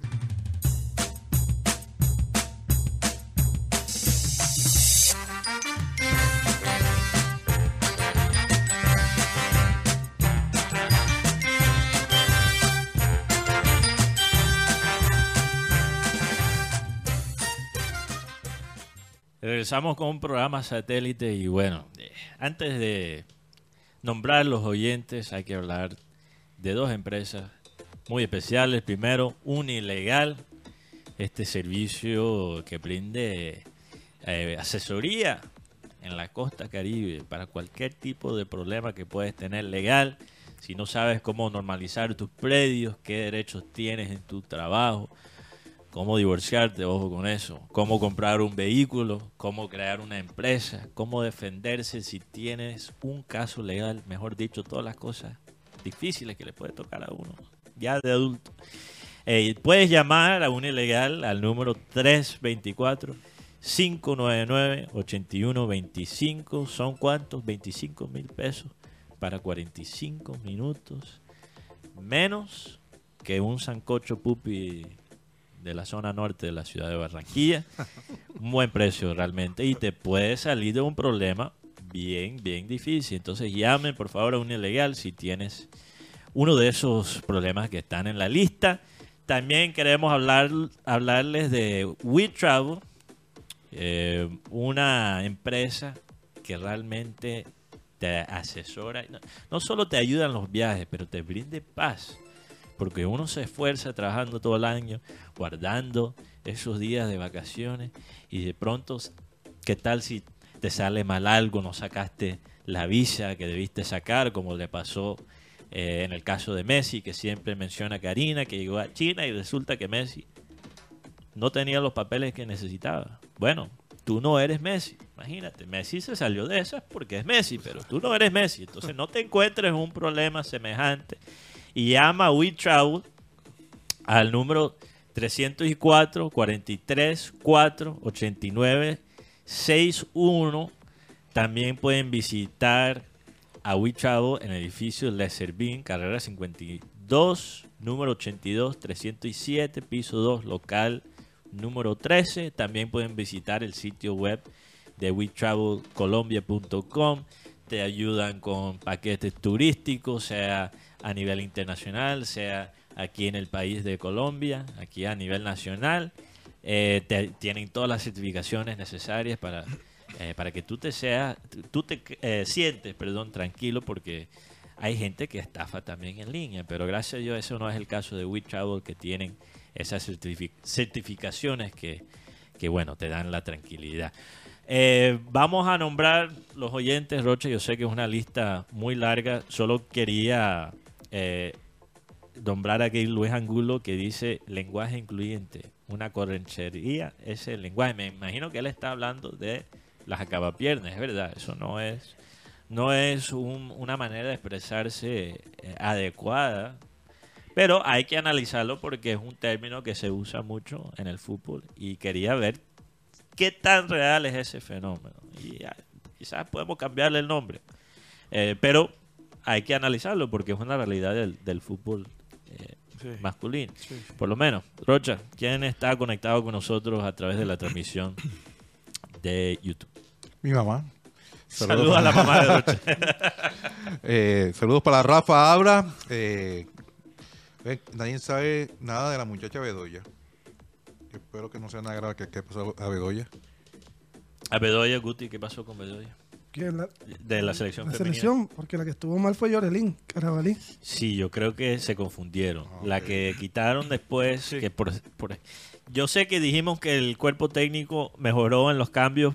La única excepción fue Carabalí, porque era ya obvio que Carabalí estaba No decantada y tenías a dos opciones centrales en, en la banca. Pero bueno, vamos a seguir con los comentarios. Saludos para Milton Zambrano. eh, espectacular esa definición de Linda Caicedo. Rebeca Graoso, un abrazo. Baruch Espinosa, feliz lunes. Ojalá Junior gane hoy. Pero fuera, Borillo. Johan Nieto, saludos también.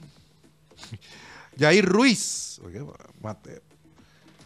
Saludos para Jesse. Colombia ha hecho lo que Argentina no pudo hacer en el Mundial de 2014. Jorge Álvarez, saludos de Pipijay, Magdalena, Leonardo. Pero repite el comentario, que Colombia ha hecho lo que Argentina no pudo hacer en el Mundial de 2014. Ah, ganó la final. ya Ganarle a Alemania. ganarle a Alemania. Alemania. Ya, ya entendí, ya entendí. Jorge Álvarez, saludos desde Pibijay, Leonardo Macías Ospino, eh, desde Cali, Julio Robles, muy buenas tardes, satélite. ¿Quién es Damir Sete, Rocha? No nos conocen ni en el patio de su casa. Oye. Uh, No. En el patio no, pero sí lo pueden hacer en la cocina. Guti está muy alzado, ¿eh? Eh, Dijo que, bueno, ni siquiera nada puedo repetir las cosas. Antes yo podía repetir lo que decía Guti afuera del aire y ya no. Una saludos para Alf- Alfonso Antonio Coronel Ferrer, desde Costa Hermosa. Jorge Noguera Mendoza, también un saludo para Ana María Blanco. Eh, yo no sé, Ana María menciona que ir a la lavandería. ¿Será que tienen que ir a la lavandería o qué? No. Sí, no sé por qué van a Uy. mencionar. Ernesto Pinilla Villalba, Ah, saludos. no. Harold King, Ana María, no nos metes en problemas, por favor. Wilfrido Fritz, saludos. Después no cortan la luz. Jesús Herrera Gate, saludos. También para John Villalba. Eh, Luis Angulo, que Mateo, el gol de Rincón significó el único punto que Alemania perdió en el Mundial del 90. Sí, señor. Así es. Es muy cierto. Sí, claro. No, yo no dije que lo de Linda superaba lo de Rincón, pero estamos hablando que este gol queda como en ese mismo Como la nivel. sensación de. La sensación, el gol de James contra Uruguay, el gol de Rincón contra Alemania y pongo a este de Linda Caicedo. Eh, Vamos a ver cómo queda también la El- selección. El de Linda. Caicedo y bueno, y un, y un parágrafo aparte, el de Manuela Vanegas. Porque- También la de porque para Vanegas, Vanegas Vanegas también. fue el gol que más se Ey, dos goles icónicos en el mismo Sí, partido. sí, eso no es claro, cualquier ya. Saludos también para Orlando Viloria Choles. Saludos de Gran Mateo y Arrocha, el mejor amigo del foco, claro, que, que nos ilumina. Saludos también para Wilfrido Fritz. Rocha, revisa la hoja de vida de las lesiones de Setter. Son muy frecuentes. Luis Angulo. Oh, buen punto. Sí. Eh, ¿Quién más? Yosimar Conde. Saludos Alguien para- dijo aquí, RBC, eh, no está al mismo nivel porque ese gol aún no garantiza la clasificación. Eso es falso. Colombia está clasificado, ¿no? Es lo que pasa Seis es que ganó. Es lo No que, son eh. Sí, sí, sí. Pero ganó Marruecos, es el problema. es que ganó Marruecos. Y por gol, y porque el segundo ítem es diferencia Ah, de gol. claro. Al menos que meta 8. Si pero Marruecos le gana Marruecos 4 tiene, a 0 a está- Colombia. o sea, Colombia está prácticamente clasificado. Mm. Matemáticamente no, pero Marruecos Clasifican acuerda- los mejores terceros, no. no. No, no, No, pero- no, no, los dos primeros. no, Los es que Mar- pero lo que pasa es que Marruecos tiene seis, recibió seis goles. de Tiene menos 5. O sea, eh, Marruecos tendría que golear a Colombia. Cuatro, más de 4 más de cuatro goles. Y Colombia cuando Entonces- tiene a favor. tiene más 3. Imagínate. Entonces, no, no creo No. que sea posible. O sea, Bueno, nunca nada- sabe. No, pero es que lo que pasa es que Después de Londrina, yo después no- de Londrina cualquier cosa puede pasar Después en Sí. Álvarez. cualquier cosa puede Después pasar, Javier pero Álvarez, sí. bueno, vamos a ver. vamos Después a de ver. Londrina, de Londrina. ¿Se acuerdan de, ¿se acuerdan de Londrina? Sí. Sí, claro. Claro. No, y después hay un tema del fútbol femenino que quisiera, no por el fútbol femenino como tal, sino lo que representa en, en el fútbol. Saludos Bien. para Leonardo Stern. eh, dice que Alexis Mendoza sería un buen candidato para dirigir al Junior. Hugo Alemán, saludos. Hablando alemán. Eh, a- Hugo Alemán nos saluda desde Perryson, Ontario. Voy a tener que buscar Ah, el la nombre. muela, eh, cuidado con la muela. Voy a tener que buscar el nombre. Quique 2050, saludos al panel. Eh, oye, eh, Roger, ¿ese es Lukaku? sí, es que se quede. Oye, vas a robar. Bien. Barro con Lukaku. Barro con Lukaku. Jorge Isa Molino, saludos desde Soledad 2000. Uy, me dio calor.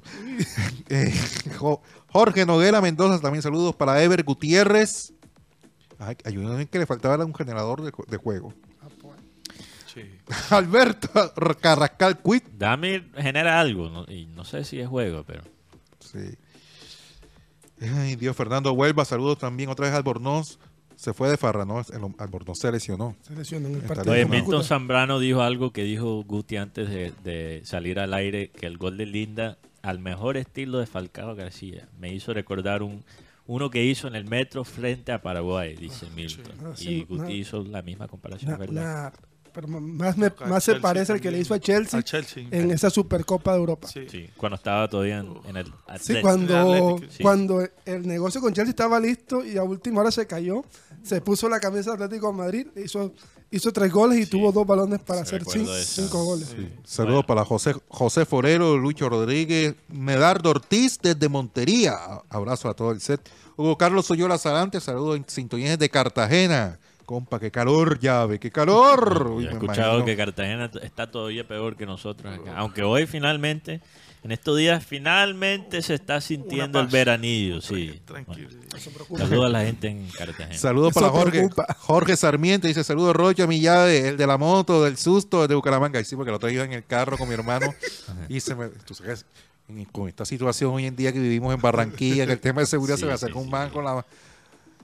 En la moto y yo, mierda. Aquí, aquí fue, Ya, aquí fue. Chao, celular. No, y, el maestro, no, y Soy Rocha, que- oyente no, soy tuyo. oyente. Y yo, "Joder, qué susto, man. Oye, oye, solo les pido a los oyentes que tengan consciente cómo se acerca. No, además, además en la situación que uno Y que- estaba y en que el semáforo. la moto Imagínate. en el que aquí fue. Aquí.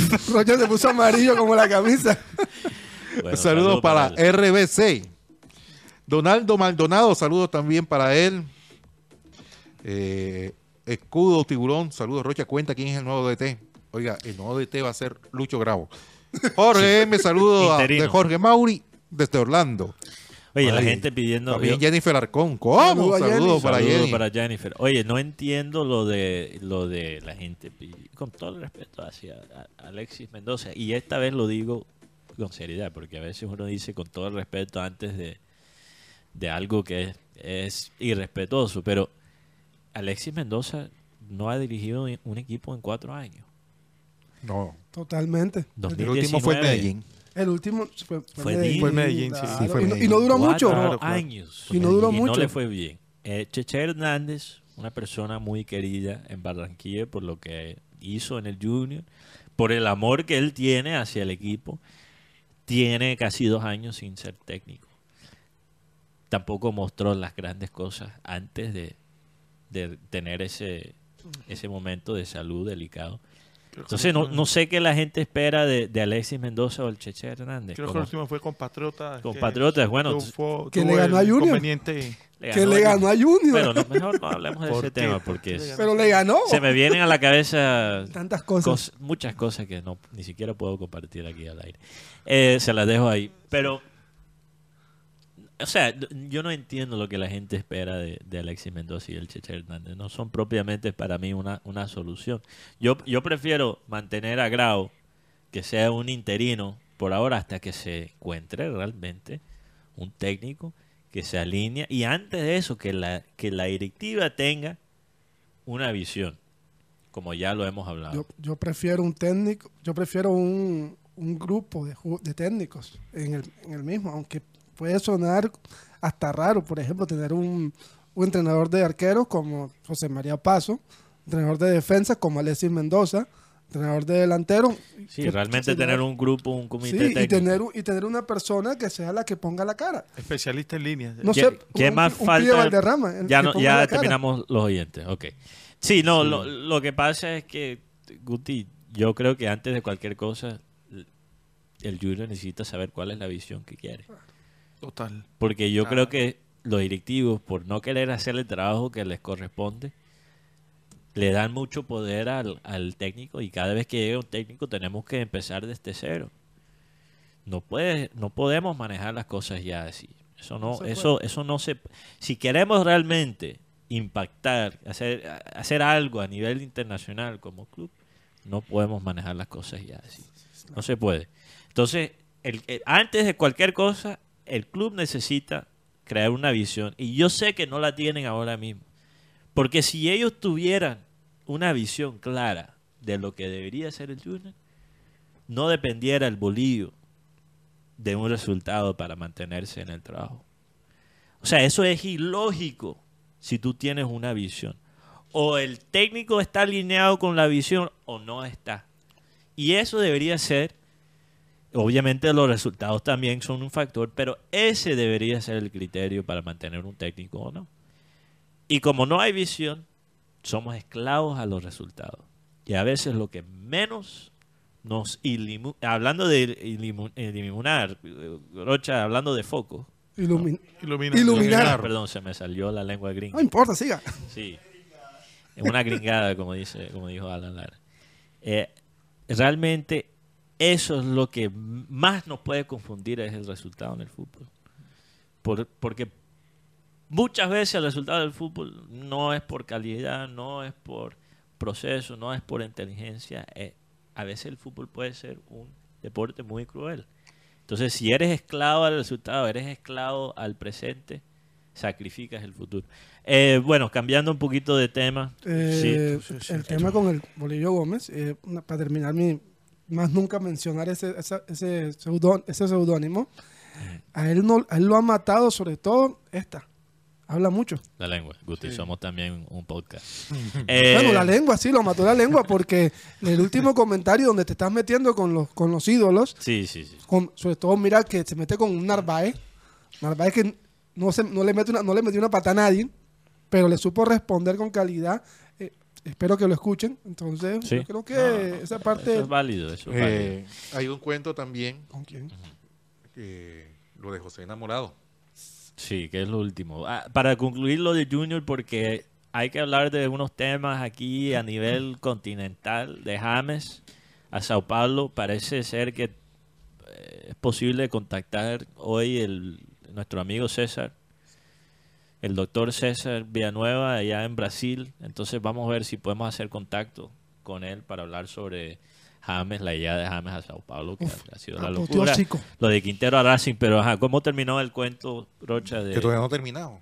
Yeah, Seguimos la novela. qué novela tan cansón. El viernes se, se, se define, están diciendo a- a- en estos momentos. en- Ah, viene. El viernes se define No, todo. sabe, eso es- ahorita ya- Yo creo que, pero es que Rocha, de todas maneras, hablamos- tú dijiste una frase ahorita. El Bolillo Gómez no lo salva, perdón, verdad, no lo salva, ni que le empaque 15 goles a, a Bucaramanga. Sí. Porque O la sea, verdad, Palabras textuales de Gutipedio, el- esto lo digo entre, entre tiempo, el bolillo está afuera. Ya está afuera.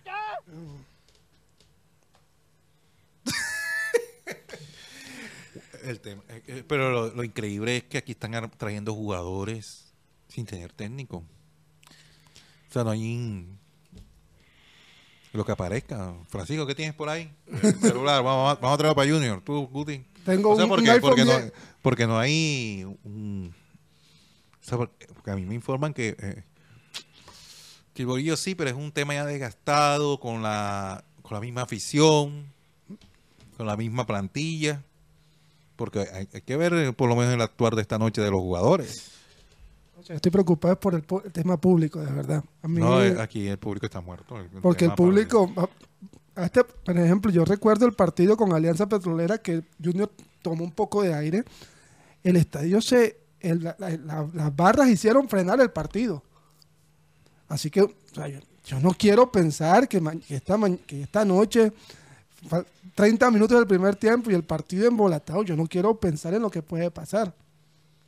Pero No, es que hay gente que va, va a comprar gaseosas ni, ni siquiera para tomárselas, sino para tirarla. o sea, eh, y eso quiero aclarar. O sea, yo no apruebo de eso. Pu- Puede ser el peor técnico del mundo, pero Sí, sí. eh, no podemos faltarle respeto a otro humano.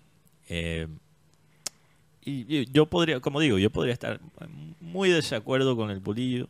Ustedes saben que yo nunca, nunca me gustó esa decisión de traerlo al Junior. Sí. Pero, pero es un ser humano. No, no hay que Sí, llegar a ese sí, punto de tirar la botella. Yo creo que es una falta de respeto, no solo hacia el bolillo como tal, sino al espectáculo sí, de- sí. de- del deporte. Eso daña el espectáculo. Ma- No, no. y nos cierran, Mateo, nos cierran sí. el estadio. Uh, tengo una, una pequeña acotación. Sí. Desde luego que lo primero que se analiza es el resultado, donde entra el cuerpo técnico, entran los jugadores. Pero creo que la falta de preparación, Sí, eh, donde se deben preparar realmente, es el- el- los directivos. sí, sí, sí. sí. A los directivos les falta viajar un poco más, Sí. analizar la historia de los grandes equipos de Europa, de Argentina, qué momentos difíciles han vivido y cómo se han levantado. Oye, y, y la gente a veces aquí, Francisco, cuando tú mencionas hay que analizar Europa, pero la gente dice, Mateo, esto no es Europa, esto es Barranquilla, esto es Colombia. Y qué curioso que Maturana, antes de dirigir la selección Sí. Colombia, ¿qué hizo él? Miró, miró hacia afuera. Sí, claro. ¿Cuál fue la inspiración de Maturana? Tengo entendido, según Maturana como tal, en una columna que él escribió para la FIFA, que él se inspiró en el Ajax de Países Bajos. Sí. O sea, el mejor momento, digamos, o, o para muchos el mejor momento de la selección Colombia, empieza con un momento de inspiración mirando hacia afuera y no quedándonos con lo que ya tenemos acá. Entonces, lo que tú dices es válido. Y fue lo que con lo que jugó la, eh, haciendo acá, retornando al fútbol femenino, con lo que jugó la, la selección Colombia, que tú bien lo decías, Sí, la sí. fútbol femenino, la- las chicas creyeron, no, no, no, vamos a jugar porque vamos a ganar a Alemania para ver quién se vende, si vendemos una o dos jugadores. No, no, vamos es por el título. Así es. Y jugaron con algo que le falta al, al fútbol colombiano o a muchos equipos del fútbol colombiano, que es sangre amateur. No tienen hambre amateur. Se necesita hambre amateur para ese, ese fuego sagrado para, para competir. Hablamos de eso con. Linares García sobre la diferencia a veces entre el fútbol femenino y el masculino, es ese, esa- ese deseo, porque muchas de estas jugadoras todavía no han podido salir propiamente del entorno en que se encontraban de, de adolescentes, siguen muchas veces en posiciones económicas, sociales muy difíciles. Sí. Eh, como el caso que Ginaris nos contó que una jugadora de ella en el junior femenino tenía a su familia en plena temporada secuestrada, Sí. literalmente. Entonces esas ganas de, Sí. de salir se sienten. Pero sí, no, hay, hay que, hay que alinear. Y yo sé que el sueño del máximo dirigente es ganar un título internacional con el junior, pero ese es el primer paso. Ok, ¿cuál es la visión? Analicen los otros equipos que lo han hecho, cómo llegaron allá. El Junior estuvo muy cerca de hacerlo y pareciera que desde que perdimos esa final hemos querido hacer todo lo contrario a lo que se hizo cuando se armó ese equipo. O sea, Junior en su propia historia ya tiene la receta. Y aunque no se haya conseguido el, el- el logro, el título, no significa que ese proceso no se debería No, repetir. El, el- claro. el equipo del 2018 era experiencia, era cantera, era disciplina, pero también creatividad, improvisación. Era- solo porque no se haya conseguido el título en esa final no significa que eso no es Por la base a lo cual Junior se debe inspirar. Bueno, vamos a cambiar de frente radicalmente. Producción, confirme, ya tenemos a- al doctor César en línea con nosotros desde Brasil.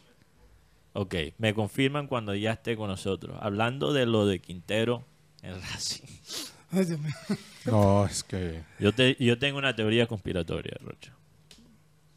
Esto no es... es pura especulación. Me voy a poner mi sombrero de periodista irresponsable. Voy a tirar algo que es pura especulación mía. Pero yo pienso que Quintero solo firmó con Racing cuando ya vio que el bolillo no iba a salir del Junior. que no iba a salir de Junior. Sí. Siento que él esperó para ver qué iba a pasar aquí en Junior. Pero imagínate, el negocio, 3 millones 600 mil dólares por el, sus derechos. 500 mil pesos, 500 mil dólares por, por año el contrato. Firma por dos años y medio el tiempo de contrato. Juan Fernando Quintero no juega desde marzo. Sí. Su intención era irse de Colombia y su prioridad era River, pero en River dijeron que no, que no era. Nunca, nunca preguntaron por él. No. Tengámoslo claro. Él quería volver a, Argentina y por eso fue que arregló con Racing. Y además, ¿cuánto se, se va a llevar? Que 5 millones. Con el pase más el salario, que son, si son 500 mil, millón y medio, millón, millón 250 mil, porque, porque firmó por dos años y medio el tiempo de contrato. O sea, lo que yo estoy viendo en Quintero es que la palabra de Quintero vale, vale igual que cuando te dicen nada más estoy contigo y nada más estaré contigo toda la vida. Porque en una entrevista dijo esta frase. Hablando de experiencia propia porque Estoy sentí hablando la de. emoción en No, no, fue que, fue que pasó algo. Ah. Estoy hablando de la frase donde dijo que él solamente jugaría en Argentina en River Plate. O sea, dijiste que Quintero es como una mujer mentirosa. No, el hombre. El hombre dice, Ah. nada más estaré contigo. Embustero. Sí, pero después tiene como 15 eh, con, el- con la misma parla. Ajá. O sea, Pero- como un man que tiene, que le dice a todas, tú eres mi amor. Tú eres el amor de mi vida. Regálame, regálame siete. ¿Te acuerdas las credenciales? No, y ahora con la inteligencia artificial, tú puedes Uh. programar las men- los mensajes con las mujeres. Tú puedes. eh, Inteligencia artificial, asegúrate que le mando un mensaje de cumpleaños a X amiga, tal fecha. ¿Una vaina? Sí, No, re- ahora la inteligencia. llegando, llega Racing, un equipo que va a jugar contra Nacional en Copa Libertadores, donde va a estar su compañero y amigo Roger Martínez. Para los que más o menos Regresa a Racing. Regresa a con- Racing. le, dan- le dan la número 10 al, re- al- al regreso. de- va a reemplazar a Paolo Guerrero, mientras que el señor Juanfer Quintero va a reemplazar a Matías Rojas, un paraguayo que se fue a, a Brasil. Porque la gente decía, no, va a reemplazar a Edwin Cardona. No, va a reemplazar a Matías Rojas. Edwin Cardona era un cero a la izquierda en ese equipo.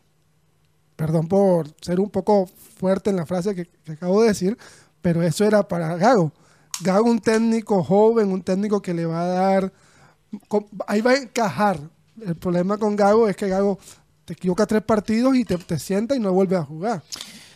Eh, lo de, ok, parece que ya, para terminar lo de Quintero, antes de entrar aquí con el doctor César, yo creo que, eh, ojo con Racing en esta Copa Libertadores.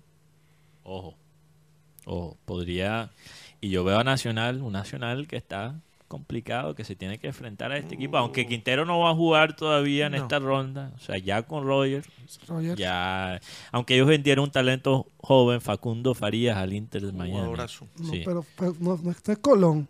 Es Colón de Santa Fe. Ah, ok, pero, pero eh, Racing también Ellos- vendió un jugador, ¿no? Ellos vinieron fue a Matías Rojas, un Ah, paraguayo. Matías Rojas, perdón, por, me eso, por- confundí. por eso llega el señor. Juanfer Quintero.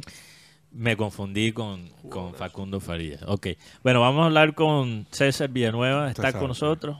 ¿Cómo están las galotas, César? La- Doctor, O sea, los dulces galotas, no, no son galotas.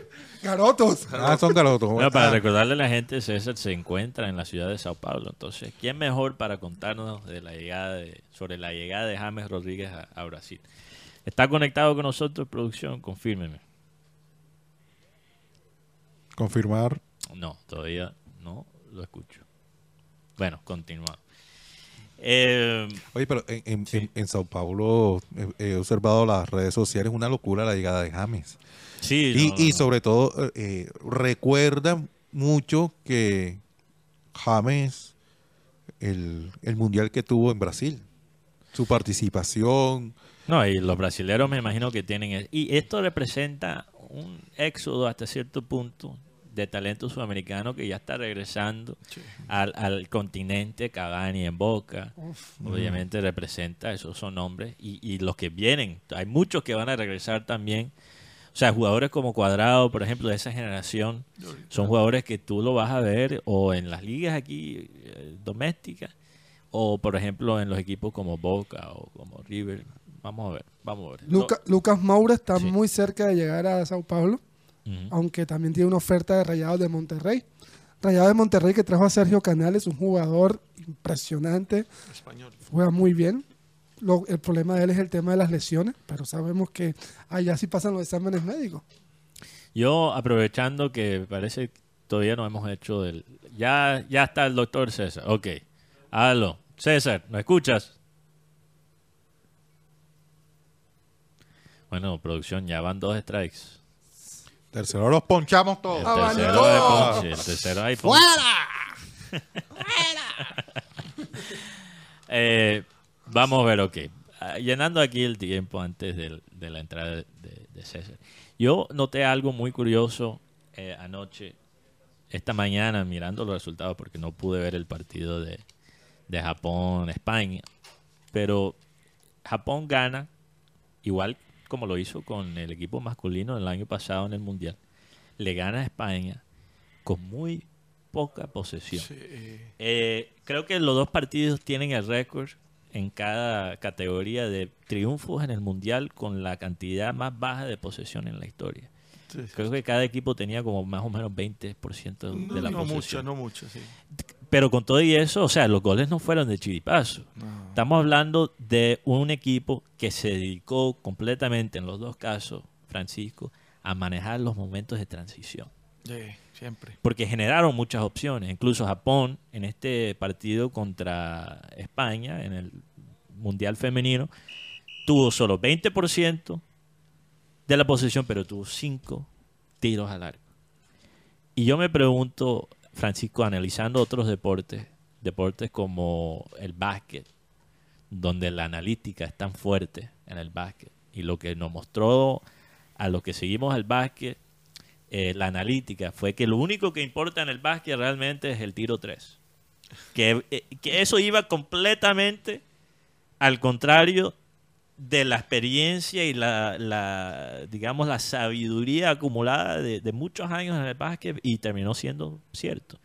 Y muchos entrenadores en el básquet al principio se renegaban. no- sí.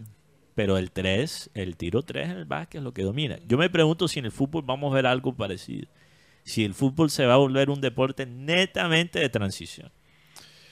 Eh, mm, gran pregunta. Todo depende también de, de las características con las que mm, con la que se pretenda jugar, ¿no? Y, y- y reconociendo desde luego, eh, Mateo, que, que reconociendo en el rival qué clase de superioridad puede tener ante ti.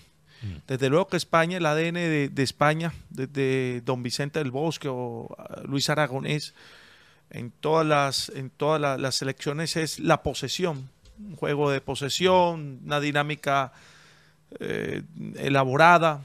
eh, y Japón se ha venido amoldando a jugadores según las características de sus jugadores, con jugadores muy rápidos, jugadores que cuya disciplina táctica es notable y que te permiten, según las características del jugador, valga la redundancia, te permite hacer esas transiciones defensa-ataque muy rápido con bloques, siempre los bloques muy compactos, siempre bloques muy compactos. Esto nos demuestra dos cosas. Nos demuestra que la posesión simplemente hace parte de la estadística, porque al final lo que te da la, la- la grandeza a ti es el gol que te permite ganar los puntos o sacar el resultado que esperas. Y te demuestra que el fútbol, a pesar de que es 11 versus 11, que se trabaja con bloques, pues según zonas y sectores, al final lo determinante y desequilibrante son las características individuales, uno versus uno. Eso es lo que, hablando de Spalletti, más allá de ciertas actitudes que puede tener Spalletti en la vida amorosa, no sobre la vida amorosa de sus jugadores, él habla de algo que es muy interesante, que es manejar los espacios. Que básicamente no hay una formación tan definida para él, en la manera que él implementa su fútbol, sino que él trata de, de poner el jugador en la mejor posición para encontrar los espacios y asociarse con sus compañeros. Que no es una táctica rígida, de- sino cómo vamos a explotar los espacios del contrario. Eso es más o menos lo que de lo que me estás hablando. ¿verdad? Sí. Cuando hablas de, de sectores y tal. Sí, que- por supuesto. Es que, a ver, cuando tenemos espacios 30, 40 metros a la espalda del rival, tienes que tener los jugadores que puedan explotar esos espacios, jugadores rápidos, dinámicos y sobre todo eh, jugadores que tengan la visión para eh, poder explotar los espacios que hay a espalda de, de- de cuando el rival te, te ofrece esa, esa- esa oportunidad de ganarle en 30, 40 metros.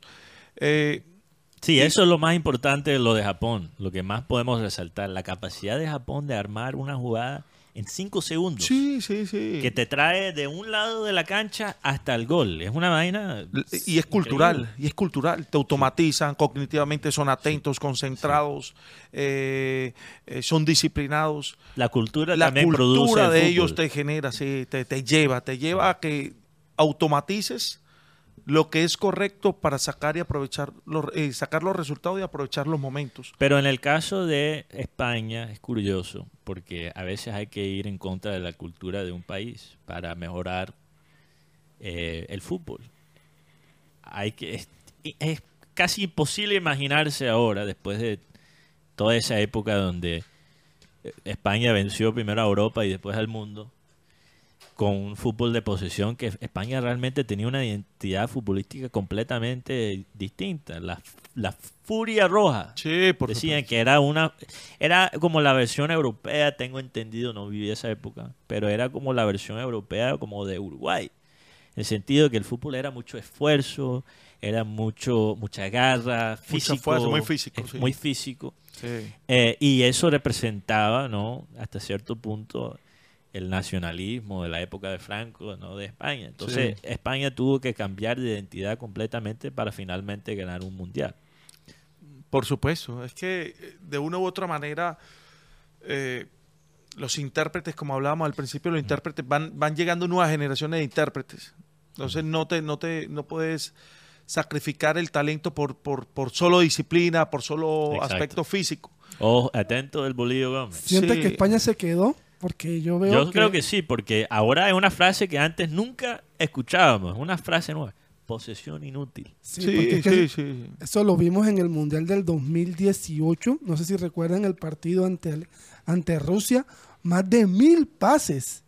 ¿Y qué pasó? Rusia en un, en un contragolpe te, te empató el partido y te, y te eliminó. ¿Ustedes recuerdan el, el- la Copa, la Eurocopa, Donde Grecia es campeona del mundo en Portugal, ganándola a Portugal? Dos veces, claro que sí. Sí, lo recuerdo. Que, a- analiza, creo el que. Chelsea de Di Mateo. Ah, el Chelsea de Di Mateo. de Mateo. Es que la posesión, la posesión es simplemente, hace parte de la estadística. Lo que realmente importa es el resultado y cómo tú llegas a ese resultado, cómo alcanzar el, el- el- el mérito, ¿no? Y yo, hay tiki-taka y hay lo que yo llamo tiki-caca.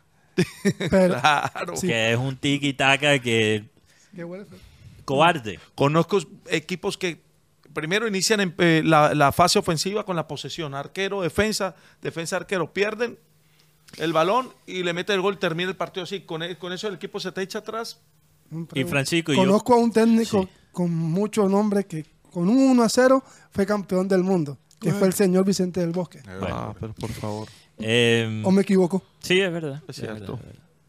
Eh, vamos a ir a un corte comercial para ver si podemos establecer ahí la conexión con el doctor César Villanueva para hablar sobre James y su llegada a Sao Paulo.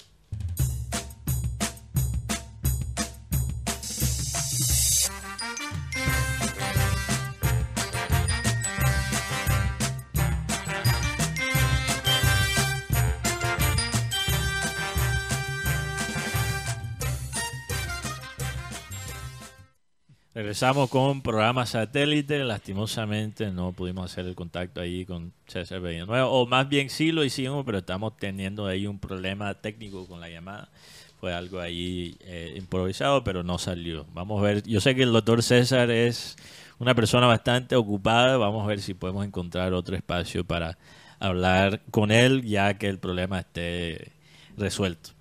Una lástima, no una lástima, porque hay que, hay que hablar de este tema de James. Pero para terminar el programa de hoy, compañeros, yo quisiera hablar de un tema que, que ha estado ahí en el tintero por una semana. Yo no sé si ustedes le han prestado atención a esto de, de los extraterrestres en los Estados Unidos, el testimonio que dio un ex militar en frente del Congreso de los Estados Unidos. ¿Tú viste esto, Rocha? que se han visto tantos videos ahora a través de las redes sociales, inclusive eh, ahora estaba viendo que hay un video del Reino Unido, de unas luces, o sea, De unas luces. Bueno, uno un nunca ovnis, sabe ahora con la ovnis, inteligencia luces que son artificial. varios, varios luces, Sí. en fin. Eh, ¿Tú crees? en- Bueno, ya los ovnis ya no es... El debate ya no es si uno cree o no en los ovnis. ¿Has visto un ovni? Tú has visto un ovni. claro, yo los veo, Sí. yo los veo. Yo los Sí. veo a veces la gente cuando se comporta así como rara, eh, no sé, parecen fuera de este planeta. Va, hay, hay que... Ese es el... No tengo el nombre de este ex militar que dio testigo eh, al Congreso. Realmente algo particular. eh, dijo que ha hablado con personas que trabajan para el gobierno de los Estados Unidos. Dice él... O sea, esto no significa que lo que él diga es... David Gruch. David Gruch. Ok, gracias, Tox. Eh, esto no significa que sea verdad. Él está dando el testimonio del testimonio que él recibió de muchas personas, porque también... Alguien me dijo que... Sí, alguien me dijo, contado me han, él es el Rocha de los extraterrestres. Claro. Eh, él dio testimonio frente a- a- al, al Congreso de los Estados Unidos sobre la manera tan secreta, o sea, de- incógnita que ha manejado este tema supuestamente lo- los Estados Unidos. Y él dice que los Estados Unidos ha recuperado ovnis y que dentro de ese ovnis, de esos ovnis, han encontrado material biológico. Eh, muy curioso eso. Obviamente ya estamos viviendo de una especie de, de, eh, no sé, Guti, de una apocalipsis. Sí. Si uno analiza cómo están las cosas en el, en el ambiente, no, en, no solo social, pero literalmente el, el mundo está en desorden. Eh, si miras el- los problemas de- del cambio climático, pero ahora agrégale, súmale la posibilidad de la existencia de los extraterrestres. Sí, to- to- total, se, se está es- viendo un, un- un caos no controlado. No, esto y esto si se confirma en algún momento va, creo que cambiar la manera que nosotros pensamos de muchas cosas. O sea, ya uno se empieza a preguntar, ¿será que las religiones del mundo fueron traídas de otras partes? Ay, ¿Será que será que las los pirámides de Egipto fueron con asistencia extra- extraterrestre? O sea, eh, se viene Las excusas más ton, Sí. las excusas más inverosímiles. Le Mi amor el- me, me raptó ¿Será que la mamá de Messi se metió Uh. uno de estos extraterrestres. O sea, hay una serie de preguntas que se le pueden Le ocurrir. tengo las palabras textuales de este agente. Ok, léelo, Dice, mi testimonio se basa en la información que me han dado personas con un largo historial de leg- legitimidad y su servicio a este país, muchas de las cuales también compartieron pruebas convincentes en forma de fotografías, documentación oficial y testimonios orales clasificados. Ok. Ok. Él ma- lo que me dijo, lo que él me contó, las fotos que que, me mandaron. mostraron. Lo que me mandaron. Sí. No, pues yo, yo no sé, esto va a ser interesante. ¿Se imaginan en 10 años un extraterrestre bailando el mapalé en el carnaval de Barranquilla? Eso No, ya sería el gol. la champeta ahí en la. Champeta, Ahí en imagínate. Getsemaní. No, no, no. Oyendo al estadio. Sí, las Ah, implicaciones. no, hay un poco. Sí, un extraterrestre En el metro. juniorista. es que hay cosas que le vamos a tener que explicar. Un buen punto que, Tox, tú me lo mencionaste. ¿Cómo le vamos a explicar a los extraterrestres que en todas las películas nosotros los, los matamos? Todo, todo. ¿Cómo se explica esa vaina? Ey, en nuestras películas nosotros siempre ganamos y ustedes pierden. Imagínense. Tú saldrías con una No. mujer extraterrestre, Rocha. O, o estás preguntando, ¿será, será que algo- me metí con algo y Oiga, no me di yo- Yo, cuenta? después que sea como Diana, la de B, la batalla final. Oiga, yo creo que eh, eh, esta es la guerra a la que se refería Abel cuando le preguntaba a Marenco. Ah, sí, bueno, es- es- yo creo que él está hablando de una guerra mundial, ¿no? Una guerra, una tercera guerra mundial. ¿A dónde se escondería Marenco? Eh, yo, si hay una guerra galáctica, yo no creo que tú te puedes esconder, imagínate. está eso ya es Ah, listo, el, ra- el radar te pilla donde sea. buscar la nave. Elon Musk, ayúdanos. sería Eh. Vamos a ver si podemos despegar en- de una de esas naves de Elon Musk. No, no, no. ¿Qué se te viene a la mente cuando piensas en la posibilidad de un extraterrestre, Rocha? No, lo, lo que pienso es de pronto en el caos. Caos. No Sí. controlado. Porque yo me imagino a la gente. ¿Tú te imaginas que, que aquí que se venga, que se vea un, plate- un platillo volador? Aquí en Barranquilla, en el pleno Paseo Bolívar. Uy. Ya te imaginas los comentarios de la gente. Oh, hola. Si pasa por el boliche, lo desvalijan. Si pasa por el boliche, lo, de, lo. Lo desvalijan. sí. Pero, pero eh, ahora uno se pregunta muchas cosas también sobre el pasado. O sea, toda la gente que decía que fue, tú sabes, estas personas que dicen que fueron secuestrados por extraterrestres y la gente decía, no, ese seguramente estaba chimba la marihuana que se fumaron, eso, y seguramente, tú sabes, porque muchas de estas personas viven en el desierto allá en los Estados Unidos y la gente que vive en el desierto, en esa zona de Estados Unidos, tienen cierta fama de consumir ciert- ciertas drogas psicodélicas y tal. Entonces uno pensaba, bueno, seguramente fue un mal viaje de un hippie allá en el desierto de los Estados Unidos y pensó que, que, que fue secuestrado por un extraterrestre. Pero ahora, analizando esta nueva información, tengo que pensar que quizás esa historia tan loca era... Un mal viaje. Un mal viaje. No, complicadísimo. Lo cierto es que hay que examinarlo todo y retener lo bueno, como dice la Biblia. O sea, porque uno no se puede tampoco dejar meter cualquier información. Eso es verdad. Hay gente que también especula que esto es una manera de el gobierno de los Estados Unidos distraer un poquito, desviar la atención. Des- No mires tanto la guerra en Ucrania y Rusia Sí, o tanto el cambio climático, que por cierto los Estados Unidos, los Estados Unidos hacen muy poco para parar el cambio climático. No miras a, o sea, hay una serie de cosas de lo cual no son convenientes para los Estados Unidos. Ahora la gente hablando de los Sí, extraterrestres. sobre todo porque es un, es un tema que de la creación del mundo y antes se ha hablado.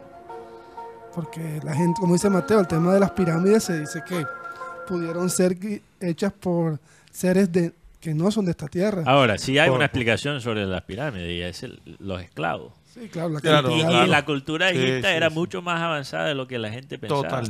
Por lo menos nosotros fuimos muy, por lo que veíamos en televisión, fuimos muy amigables con Alf, con E.T., con mi amigo Mac.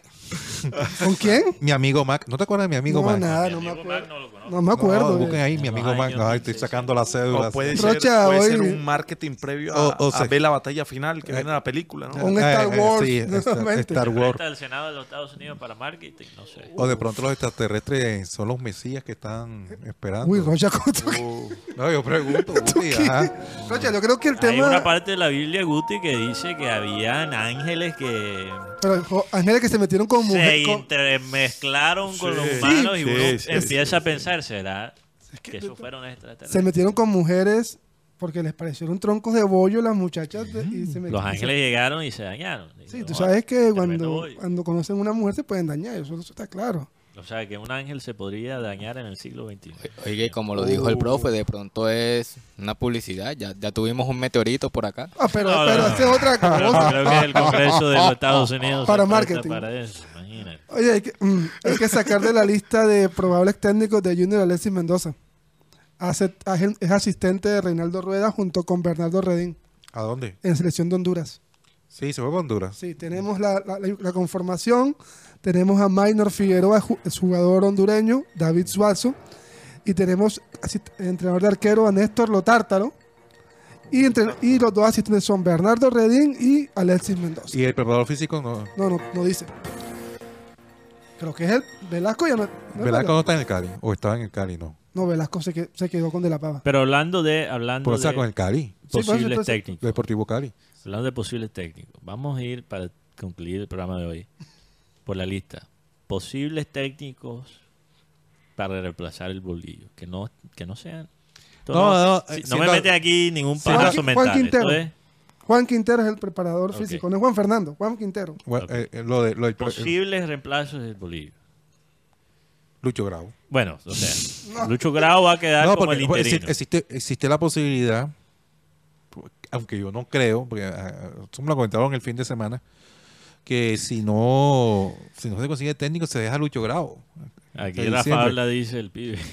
Eh, porque porque uno, uno que, que puede ayudar, puede venir y conocer el grupo, conocer la ciudad, conocer los directivos y practica buen fútbol es Cheche Hernández.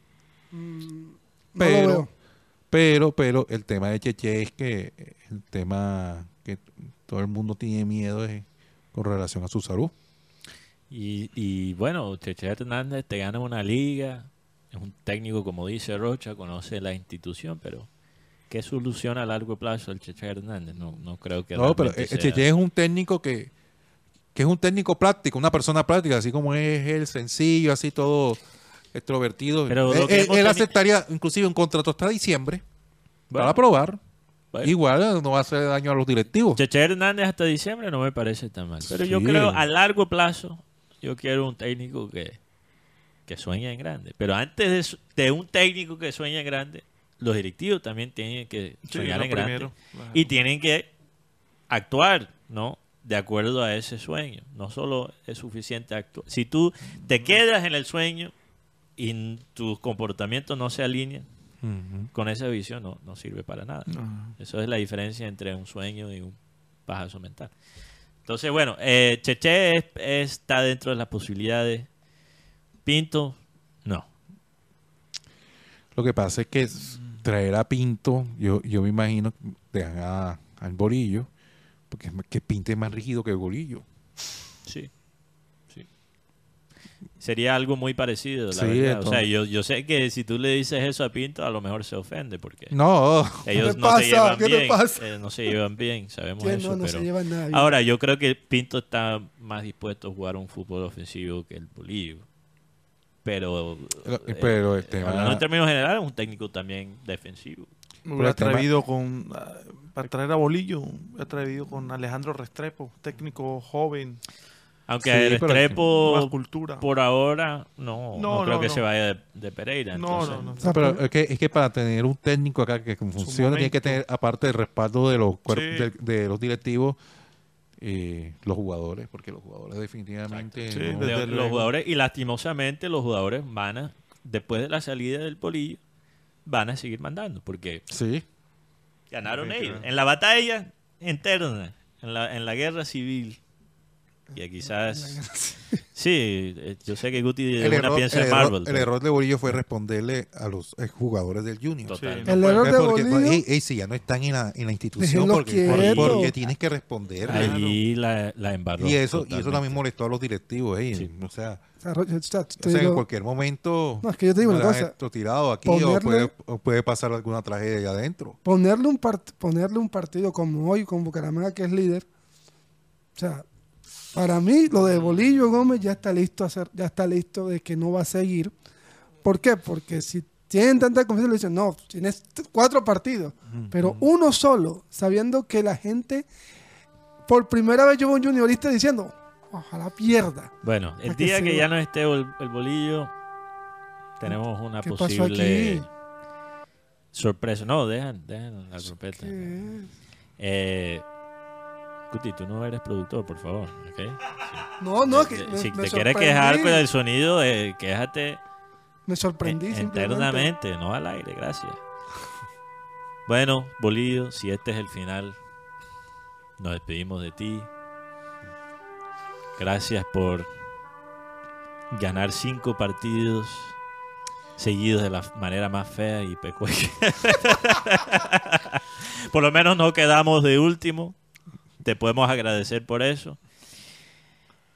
Y no sé qué más. que tú le quieres, mándale, ponme la, la trompeta de Yo- nuevo. yo ¿Qué, quiero- qué le quieres agradecer al bolillo antes que se vaya? No, agradecerle porque mucha gente de- de- recordó esos momentos de antaño, de cuando llegó la selección Colombia, la ciudad de Barranquilla, sí, porque puso a, a Barranquilla en la órbita nacional y mundial por las eliminatorias.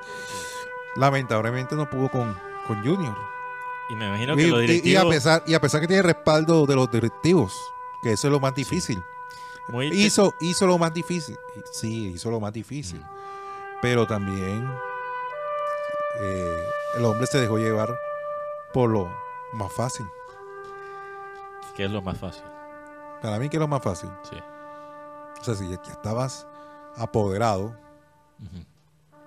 eh, el hombre no supo, por decirlo así, distribuir el poder que tenía en, en su momento. Mm. Porque muchas veces Suena Tú como puedes- un curso de Bethel. que lo que pasa es que yo no lo crié.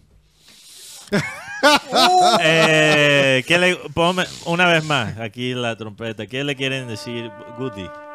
Hernán Darío Gómez. Hernán Darío Gómez.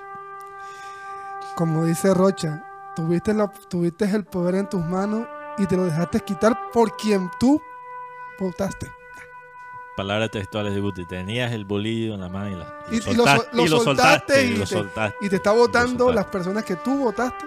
Francisco, ¿quisieras decir algo o no te atreves? Eh, Está bien, no, es respetable. no, no, es, es eh, todavía- no sé, no sé. y- Se, se ve Eh, incómodo, Francisco. creería, creería que el profe, no, es un excelente entrenador, no ha- nos ha dado mucho en el pasado, aportó mucho al fútbol colombiano. Creería que las emociones de pronto lo han superado un poco. Ujú. Un momento para reflexionar y, y esperar a ver qué sucede esta noche con Bucaramanga. Hernán Darío Gómez. Eh, 1956, me quedo con este comentario 2023. de Juan López. Gracias, Tox. Me quedo con este comentario de Juan López. Gracias, Bolillo, por ayudar a sacar a Viera. Abel González, por favor, despide este programa. En Isaías 54 dice, pero en aquel día venidero, ningún arma que te ataque triunfará. Silenciarás cuanta voz se levante para acusarte. Estos beneficios los disfrutan los servicios, los siervos del Señor, y yo seré quien los reivindique. Yo, el Señor, te he hablado. Eso es una promesa muy linda.